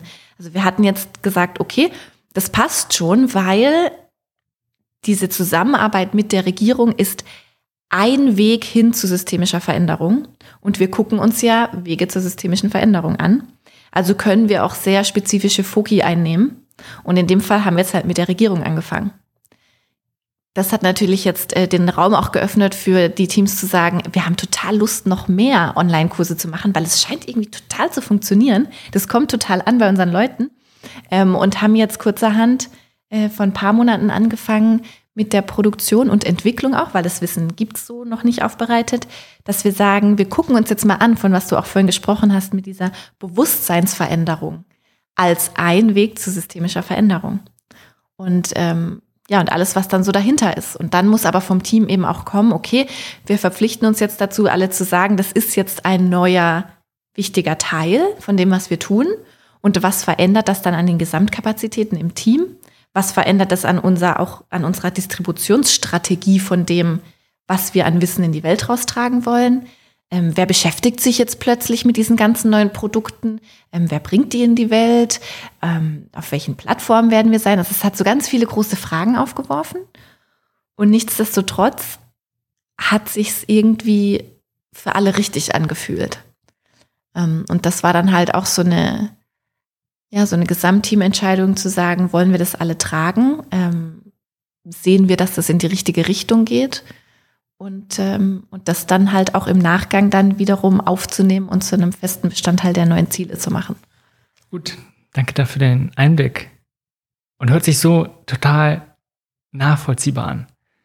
Und jetzt frage ich mich, okay, wenn man so handelt, kommen so viele gute Möglichkeiten, so viele tolle Optionen, die sagen, ja, sie passen zu den übergeordneten Zielen und sie sind auch total sinnvoll. Gleichzeitig leben wir in einer Welt, wo wir so viele Möglichkeiten haben, dass es halt enorm viele dieser gute Möglichkeiten gibt. Und es bedeutet, wenn wir das machen, können wir zwangsweise irgendwas anderes irgendwann nicht machen. Vielleicht auch das ursprüngliche Ziel. Und da genau diese harte Frage zwischen, okay, wir haben jetzt drei Sachen, die sind richtig gut. Das Team brennt dafür. Und zu sagen, okay, einmal abstimmen, wer ist dafür? Dann melden sich alle bei allen Sachen. Und stehen wir da und haben ein Problem, weil wir uns eventuell einfach auf alle drei Sachen vorsetzen, probieren zu machen. Und vielleicht machen wir sie auch aber wahrscheinlich nicht so richtig gut. Habt ihr dort dafür irgendwie einen Mechanismus gefunden, zu sagen, wie ihr mit solchen Sachen umgeht? Jein. Äh, also ich glaube, ein guter, ein guter Mechanismus ist unsere Kapazitätsplanung. Wir würden jetzt nie zu Dingen einfach Ja sagen, wenn wir sie dann auch nicht abgebildet sehen äh, in unserer Kapazität. Das bedeutet natürlich wiederum, wir können dann auch andere Dinge nicht tun, für die wir weniger Energie empfinden, die wir aber bisher so in unseren Kapazitäten abgebildet hatten. Das kann auch erstmal ein bisschen ähm, angsteinflößend sein, ähm, aber wir haben es schon getan in der Vergangenheit, dass wir wirklich auch Dinge, die wir regelmäßig in der Vergangenheit äh, einmal jährlich getan haben, einfach abgeschafft haben. Dass wir gesagt haben, okay, ähm, scheinbar gibt es andere neue Möglichkeiten, äh, irgendwie Dinge, für die wir noch mehr brennen. Und ähm, wir geben jetzt einfach auch mal neuen Dingen eine Priorität und setzen dafür andere Dinge ab. Und wenn das dann wiederum genau auch so äh, durchgeführt werden kann und wenn es die richtigen Leute dafür gibt, das ist halt immer eine entscheidende Frage, so eine Idee, gibt es dann genug Leute, die genug von ihrer Kapazität da draufsetzen können, dann kann es gemacht werden. Ähm, und da muss dann natürlich vorher auch gut eingeschätzt werden, was bedeutet es denn jetzt auch diese neue Idee gut zu machen und wie viel Kapazität bedarf es dann. Und da können wir dann jetzt auch nicht total verrückt äh, in jede Richtung springen, weil ja halt bei uns auch jedes Teammitglied äh, in verschiedensten Teams unterwegs ist und wir da ja auch verschiedene Verpflichtungen und Zielvorgaben in verschiedenen Teams haben. Macht total Sinn. Ich finde den Aspekt extrem gut zu sagen, okay, wie viele Kapazitäten haben wir denn? Wie viel hat denn überhaupt jeder Einzelne? Und nicht zu sagen, ja, äh, okay, macht mal einfach, sondern jeder hat vielleicht nur die, diese 100 Prozent. Nee, es können nicht 110 Prozent sein, sondern ja, was muss dann weg? Und wenn es irgendwas ist, was man halt schon ganz lange gemacht hat, dann einfach immer auch dorthin zu hinterfragen, ist es, dient es jetzt noch genau in dem Maß und nicht dient es überhaupt, sondern in dem Vergleich, was wir jetzt noch für Möglichkeiten hätten und dann noch Sachen abzuschaffen. Gleichzeitig die Herausforderung, und ich glaube nicht, dass du da, oder vielleicht habt ihr da auch eine bessere Möglichkeit gefunden, zu sagen, das im Ansatz abzuschätzen. Weil gerade wenn man eine Idee hat beim Anfang, ist so, wow, die kann enorm groß werden. Manchmal ist es ganz klein und auf einmal entpuppt sich, wie zum Beispiel das mit den Online-Kursen. Ja, gesagt, hey, lass uns doch den Online-Kurs zu dem einen Thema machen. Und auf einmal wird's, ey, wir machen eine ganze Academy und wir machen ganz viele Online-Kurse. Und da war die ganze Planung mit Kapazitäten am Ende. Wie geht ihr mit die, dieser Herausforderung um, um von Anfang an, gerade von Ideen, probieren einzuschätzen, wenn es um die Kapazitäten geht? Also was wir uns halt schon erlauben, ist, dass wir Klar können wir jetzt nicht in einem Fiskaljahr sagen, so, ach, jetzt bauen wir halt eine Akademie und machen alles andere nicht mehr, weil wir natürlich uns auch immer überlegen müssen, wo kommt eigentlich gerade unser Funding her und was ist, ist unser Geschäftsmodell auch dahinter zu einem gewissen Grade? Also können wir, können wir uns das jetzt auch gerade leisten, in verschiedene Richtungen zu gehen? Wenn wir halt irgendwo eine Cash-Cow haben, die uns andere Dinge wiederum finanziert, können wir sie nicht einfach weglassen. So. Ähm, aber was wir dann schon über die Zeit tun können, ist uns dann spätestens fürs nächste Fiskaljahr, wenn wir gemerkt haben, hey, so die ersten kleinen Sachen funktionieren. Jetzt haben wir da so den ersten Online-Kurs, der ist richtig schön. Äh, jetzt habe ich auch gerade mehr Kapazität draufgesetzt, unseren ersten so richtig schön zu machen, äh, wo wir auch bald in Filmstudios unterwegs sind, wo, weil wir dann eben das Ganze auch wieder weiter verbreiten wollen. Und dann müssen wir natürlich schon sagen, so jetzt setzen wir uns aber mal hin und gucken uns unsere Strategie an, gucken uns unser Geschäftsmodell an und hinterfragen jetzt mal alles ähm, und, und passen an. Und in dem Moment haben wir dann natürlich auch Möglichkeiten zu sagen, wenn wir jetzt in so eine Richtung gehen wollen, ähm, wie du jetzt gesagt hast, eine Akademie, dann muss dann natürlich dann auch, ähm, müssen diese Strukturen neu gedacht werden. Ähm, und das, das geht schon, also das äh, nehmen wir uns dann schon auch raus, dass wir sagen, wir gucken uns das Ganze komplett neu an und denken das neu. Ähm, dafür sind wir ja auch alle so ein bisschen äh, unternehmerisch unterwegs. Aber ähm, klar, also so plötzlich und abrupt funktioniert das natürlich nicht. Gibt es noch, wenn wir jetzt bei diesem spannenden Thema, wie organisiert man sich als Team, wie organisiert man sich als Organisation? Und ich kann mir vorstellen, wie gesagt, einfach, dass es gerade in diesem sozialen Sektor bestimmte Herausforderungen gibt, bestimmte Dynamiken, die vielleicht in anderen nicht so stark sind. Und da habt ihr als Ashoka einfach schon viel mehr Erfahrung als andere Organisationen. Darum finde find ich diesen Aspekt gerade so spannend. Gibt es irgendwas anderes, wenn du mal so auf die letzten paar Jahre zurückblickst, gerne was mitbekommen hast, global, Ashoka, sonst auch bei dir in einen der engeren Teams, wo du sagst, dass so eine Angewohnheit, ein Tool, irgendwas, was ihr euch, was ihr jetzt mehr nutzt, vielleicht auch eine Sache, die ihr geändert habt, die einen sehr großen Einblick oder ja auf eure auf die Teamdynamiken, auf die Zusammenarbeit einen sehr großen Einfluss darauf gehabt hat? Ein sehr großes Thema, das auch nicht so einfach und leichtsinnig umgesetzt ist, ist die Abschaffung von, von Leadership also wir haben ja wirklich äh, im deutschen Ashoka-Team sind wir alle äh, Partner von Ashoka Deutschland und wir haben keine offizielle Hierarchie, ähm, sondern wir organisieren uns mehr nach Kompetenz. Und ähm, das ist natürlich was, äh, das tritt sehr viel los. Also ähm, da werden dann äh, sind auch ganz andere Herausforderungen gefragt, auch von jedem Einzelnen und jeder Einzelnen, weil natürlich in dem Moment wir alle so ein bisschen ähm, Führung mit übernehmen müssen und dadurch dann auch ähm, ganz anders, äh, ja, ganz andere Teamdynamiken auftauchen, wir ganz anders uns füreinander und zueinander öffnen müssen, ähm, weil plötzlich sehr viel ja, sehr viel mehr Konflikte dann auch auftauchen, weil es natürlich nicht mehr eine Person über uns gibt, die die bestimmte Konflikte einfach lösen muss, weil sich die Person in dieser Position befindet, sondern wir müssen das alle miteinander ausmachen und wir müssen miteinander oder dürfen miteinander, besser gesagt, äh, Entscheidungen treffen und Ziele festlegen. Und ähm, das ist natürlich ein Punkt, ja, ähm, wenn man den Schritt mal geht, dann, äh, dann gut überlegt und auch gut vorbereitet, äh, mit viel Coaching, externem Coaching am besten, ähm, von einer Person, die da auch schon eine gewisse Erfahrung mit sich bringt. Und dann hat mein Team wirklich erstmal anderthalb, zwei Jahre äh, innere Arbeit und Coaching gemacht, bevor überhaupt die Strukturen so abgeschafft wurden, ähm, die das Ganze zusammengehalten haben. Und heute haben wir dann eher Leute, und das ist, glaube ich, äh, ein, ein sehr interessanter Punkt, es gibt Keeper-Rollen statt irgendwelche Chefs auf Positionen, die bestimmte Dinge halten. Also wenn wir zum Beispiel einen Strategiekeeper haben, dann ist die Person dafür zuständig, dass immer mal wieder auf die Strategie geschaut wird, als Gesamtteam. Diese, diese Keeper-Person ist nicht dafür zuständig, die Strategie zu machen oder zu schreiben, zu entwickeln, sondern es ist die Person, die immer wieder die Strategie aufs Tableau holt und sagt, Leute, wir sollten uns damit mal wieder beschäftigen. Leute, lasst es uns nicht vergessen. Und in solchen gewissen Abständen. Oder einen Culture Keeper. Ähm, die Person ist dann dafür zuständig zu schauen, dass wir unsere eigenen Werte und, und Prozesse und alles einhalten und dass wir uns da auch immer wieder weiterentwickeln und so weiter. Ähm, also das sind neue Dynamiken, wo ich glaube, ähm, das hat sehr viel losgetreten und ähm, das führt zu sehr wunderschönen Dingen, wie du jetzt auch gehört hast, wie man Entscheidungen treffen kann und, ähm, und, und seine strategischen Ziele anpassen kann. Aber es führt halt auch dazu, dass ähm, jeder so ein gewisses Level Verantwortung mit draufgepackt bekommt. Ähm, genau, damit muss man dann auch erstmal umgehen lernen.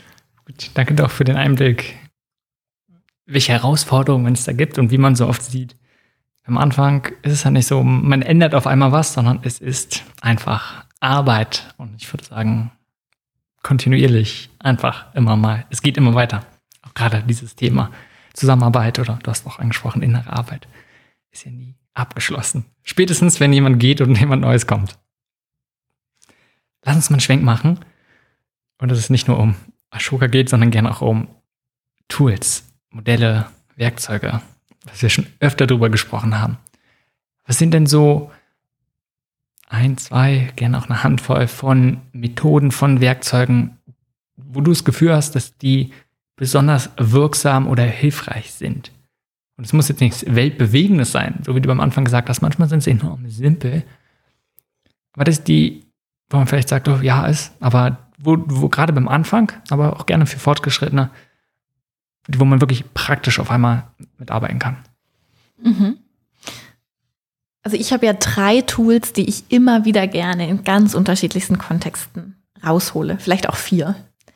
Ähm, aber so besonders äh, auf, der, auf der systemischen Ebene sind es drei und zwar die sind auch super simpel. Die sind jetzt nicht irgendwie besonders kompliziert in der Art, wie sie erstellt wurden, aber sie lösen eben trotzdem viele Aha-Effekte aus. Und das ist das, was ich daran so schön finde, weil es eigentlich simpel ist, aber die Art, wie dann plötzlich Fragen gestellt werden, lassen einen zu neuen Antworten bringen. Also zum Beispiel haben wir ähm, den Problembaum, äh, der eigentlich total simpel auch in seiner Art ist, wie, wie er funktioniert, wo wir einfach mal auseinandernehmen, was es denn eigentlich gerade für ein Problem ist, mit dem wir uns beschäftigen. Genau, also das Spannende bei dem Modell ist, dass du auseinanderklamüserst, was ist denn so das große Problem der Stamm, was sind die Konsequenzen davon, also die Symptome und wo sind so die, hm, die strukturellen Probleme, die Wurzeln des Problems davon. Und oft, also wir sind es gewöhnt, über Probleme zu reden ähm, und das dann alles so durcheinander zu mischen.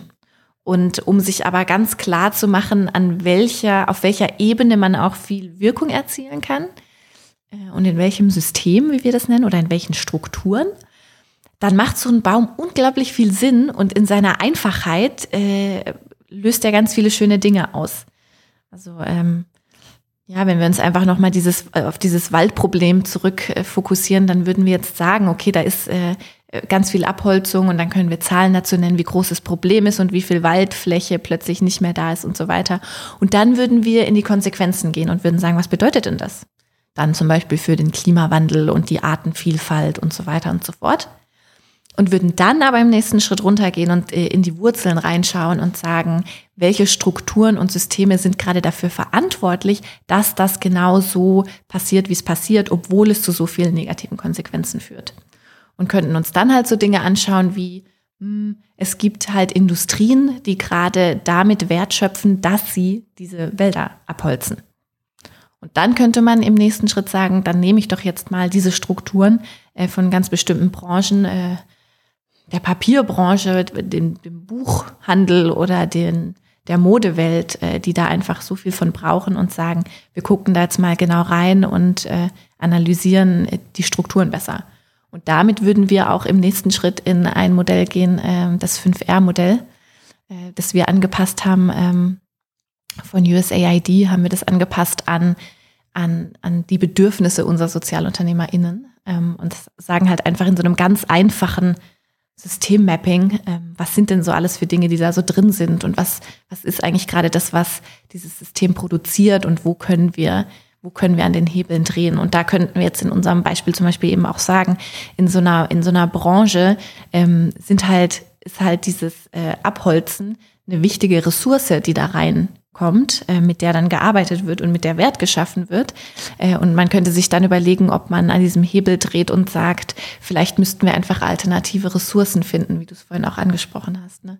und sagen, was könnte denn stattdessen auch genutzt werden oder ähm, wie könnten wir da nachhaltiges Papier draus machen, das den, den Wald nicht zerstört, äh, was könnte in Klamotten noch für, äh, für Materialien verwendet werden und so weiter.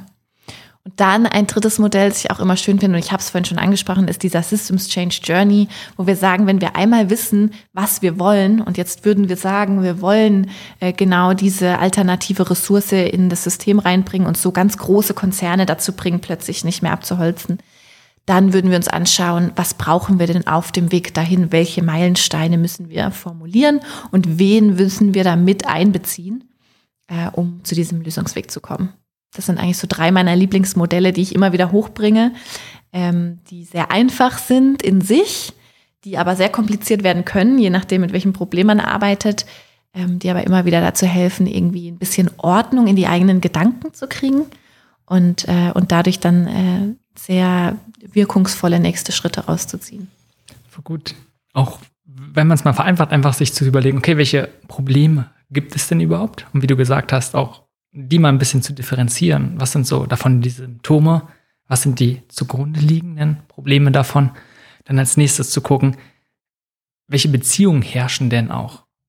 Auch gerade in Bezug auf dieses Problem, auf bestimmte Ressourcen oder auf bestimmte Player. Wer gibt es dann? Zumindest ein einfaches Bild davon zu bekommen, um dann im nächsten Schritt eine ganz einfache, vielleicht Idee oder einfaches Modell bekommen, wie man dann Veränderung am Ende bewirken möchte, wie das Ganze funktioniert.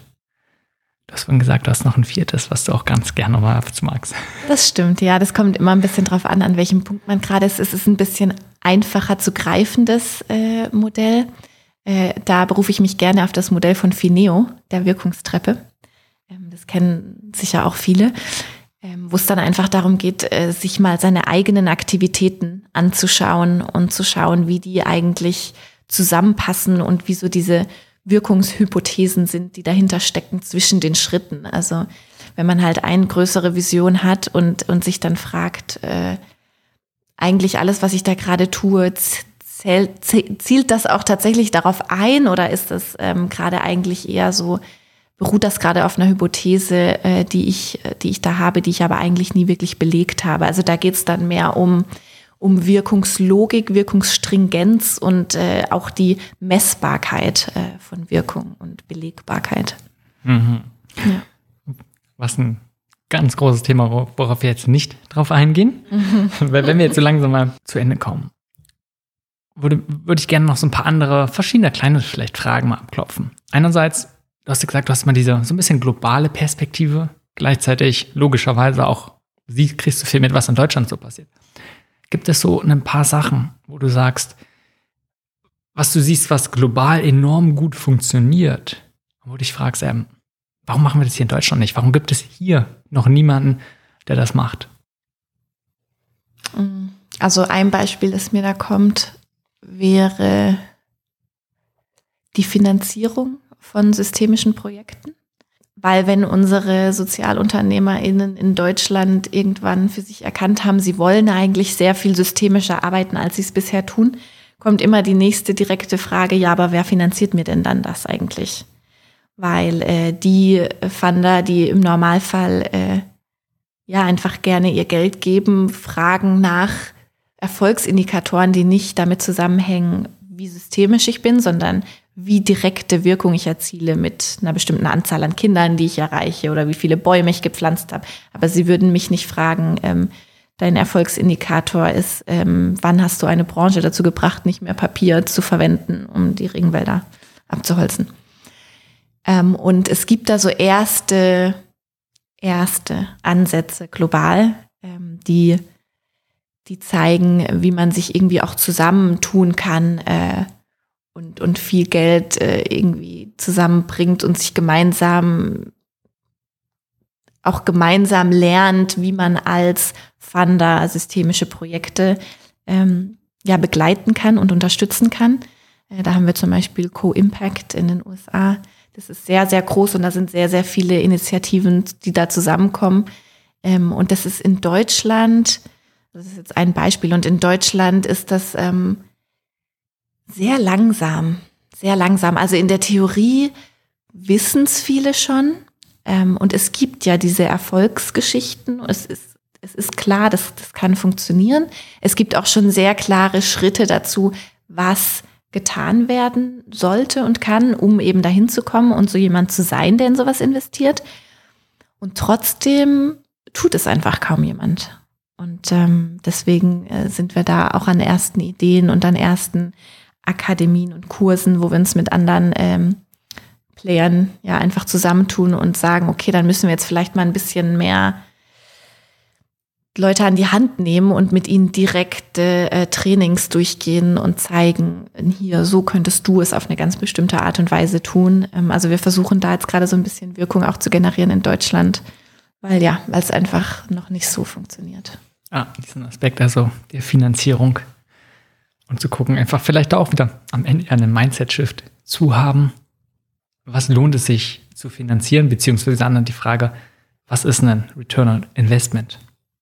Ganz klar, ja. Gibt es irgendwas, die Frage so ein bisschen umgedreht, was, wo du das Gefühl hast, da ist in Deutschland schon recht weit oder das siehst du als eine sehr positive Entwicklung? Deutschland ist halt immer ganz gut äh,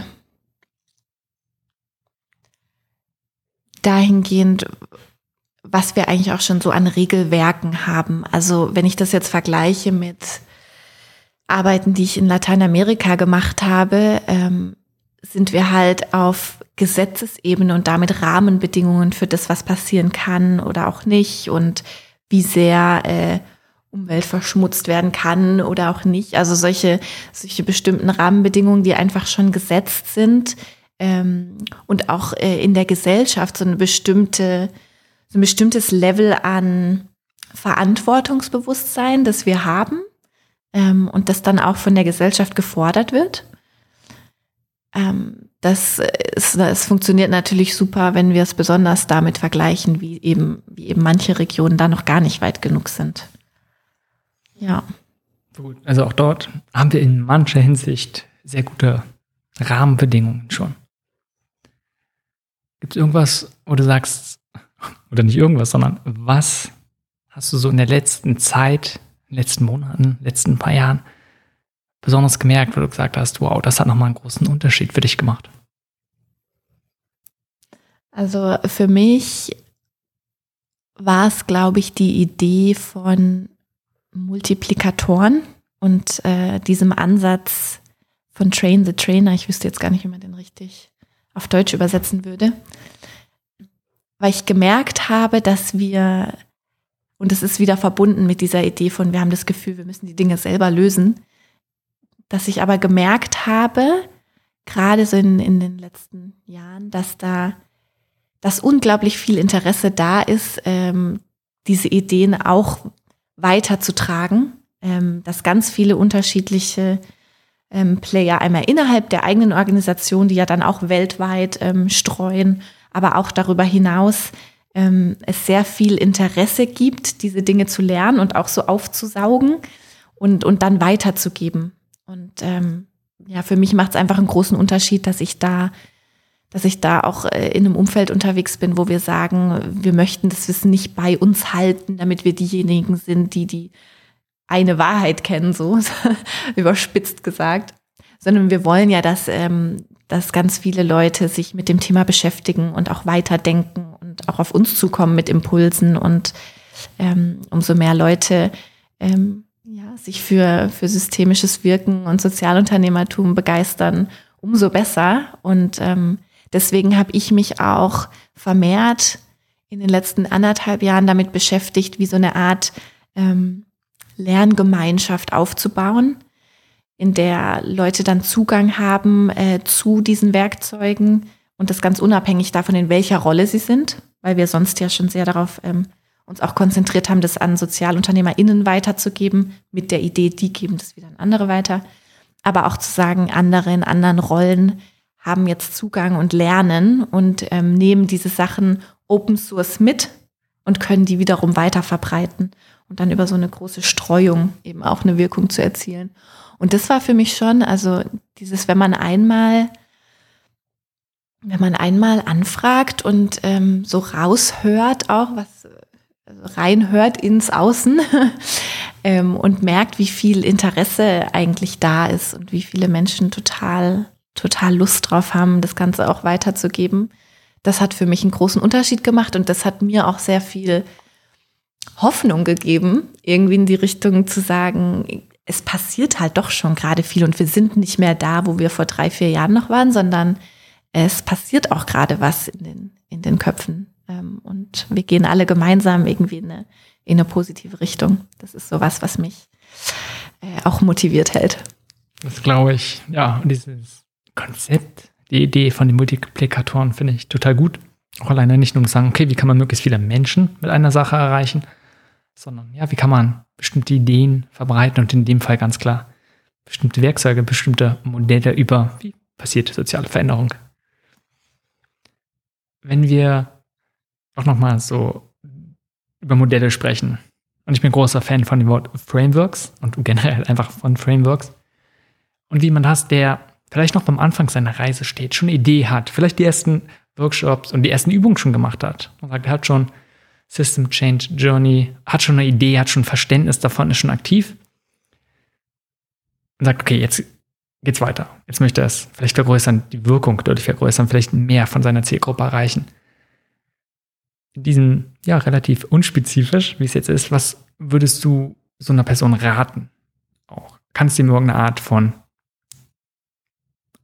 konkretes, beziehungsweise ja, äh, sehr simples oder auch ein bisschen ausdifferenziertes Framework an die Hand geben. Zu sagen, das sind vielleicht so die Schritte. Ja, ich würde im ersten Schritt nochmal dahingehend zu fragen, was genau braucht er mit seiner Idee, ähm, um zu seinem Ziel zu gelangen? Also ist es tatsächlich Quantität äh, an, ich erreiche mehr Leute meiner Zielgruppe? Ähm, oder sind es ganz bestimmte andere Dinge, die auch nicht unbedingt äh, mit einer Organisationsgröße zu tun haben?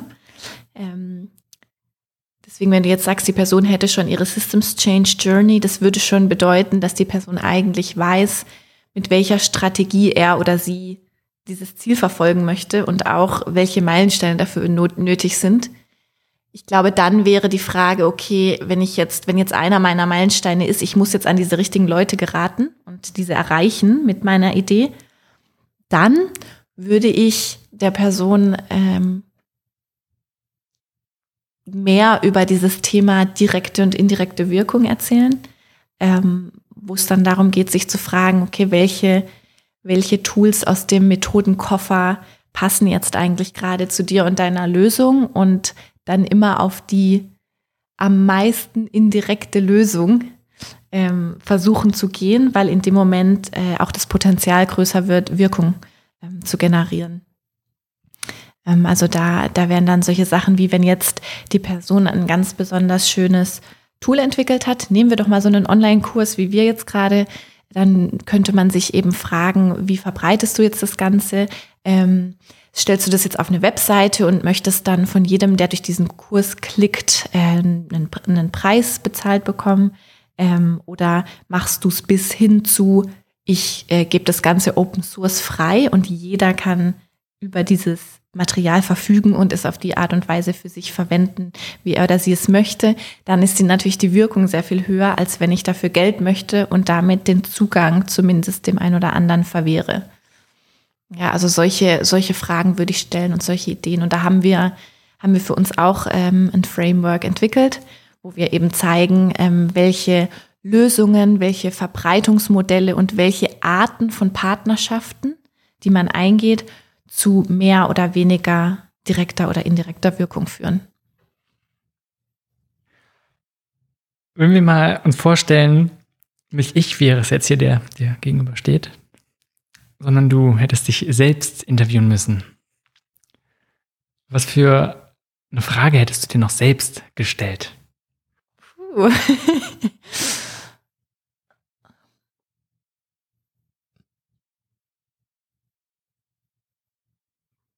hm, gute Frage. Ich hätte mir vielleicht die Frage gestellt, um sicher zu gehen, dass ähm, dass Leute auch immer verstehen können, was systemische Veränderung eigentlich ist und wie sie sich unterscheidet. Also wie man das Ganze noch bildlicher machen kann. Ähm, weil ich für mich immer feststelle, dass ähm, wenn ich das Ganze versuche, ja, meinem privaten Umfeld auch zu erzählen, was es denn so ist, was ich tue, äh, das immer viel zu abstrakt wirkt. Und ich auch, wenn ich gerade darüber nachdenke, wie ich so meine Antworten ähm, ja, formuliert habe, das Ganze wahrscheinlich immer noch eigentlich äh, drei Level zu abstrakt ist. Und ähm, ja, und ich dann gerne versuche, Leute auf so eine, eher ja, auf so eine Reise in einem Narrativ mitzunehmen, um, ähm, um das Ganze irgendwie verbildlichen zu können und, und klarer zu machen. Verstehe ich. Ich glaube, das ist nochmal gut, dass es anspricht, eine große Herausforderung, auch generell vielleicht um das jetzt mal auch wieder zu verallgemeinern, zu sagen, wie, wie kann man die eigene Botschaft, wie kann man das Gesagte für den anderen möglichst verständlich machen? Und was ich ganz interessant finde, wie kann man es auf vielleicht unterschiedlichen Abstraktionsniveaus erklären? Also weil einerseits ganz konkret, wie wir es ja immer mal wieder auch am Beispiel von dem Wald zum Beispiel gemacht haben, ganz klares Beispiel sagen und dann immer vielleicht ein bisschen abstrakter und allgemeiner dann erklären. Ich glaube, eine ganz gute Einsicht, die es nicht nur darum geht, wie kann man Wissen vermitteln, wie kann man bestimmte Sachen erklären, sondern auch für jeden einzelnen Changemaker, wie kann man die eigene Sache, wie man Wirkung erzählt, aber vielleicht auch das, was man vorangehen möchte, die eigene Botschaft so verständlich machen und das nicht immer nur auf einer Ebene, sondern auf verschiedenen Ebenen. Jontine, wenn man mehr über dich bzw. euch bei Ashoka erfahren möchte, was ist die beste Anlaufstelle oder gibt es noch mal irgendwas anderes, wo du die Zuhörerin darauf aufmerksam machen möchtest?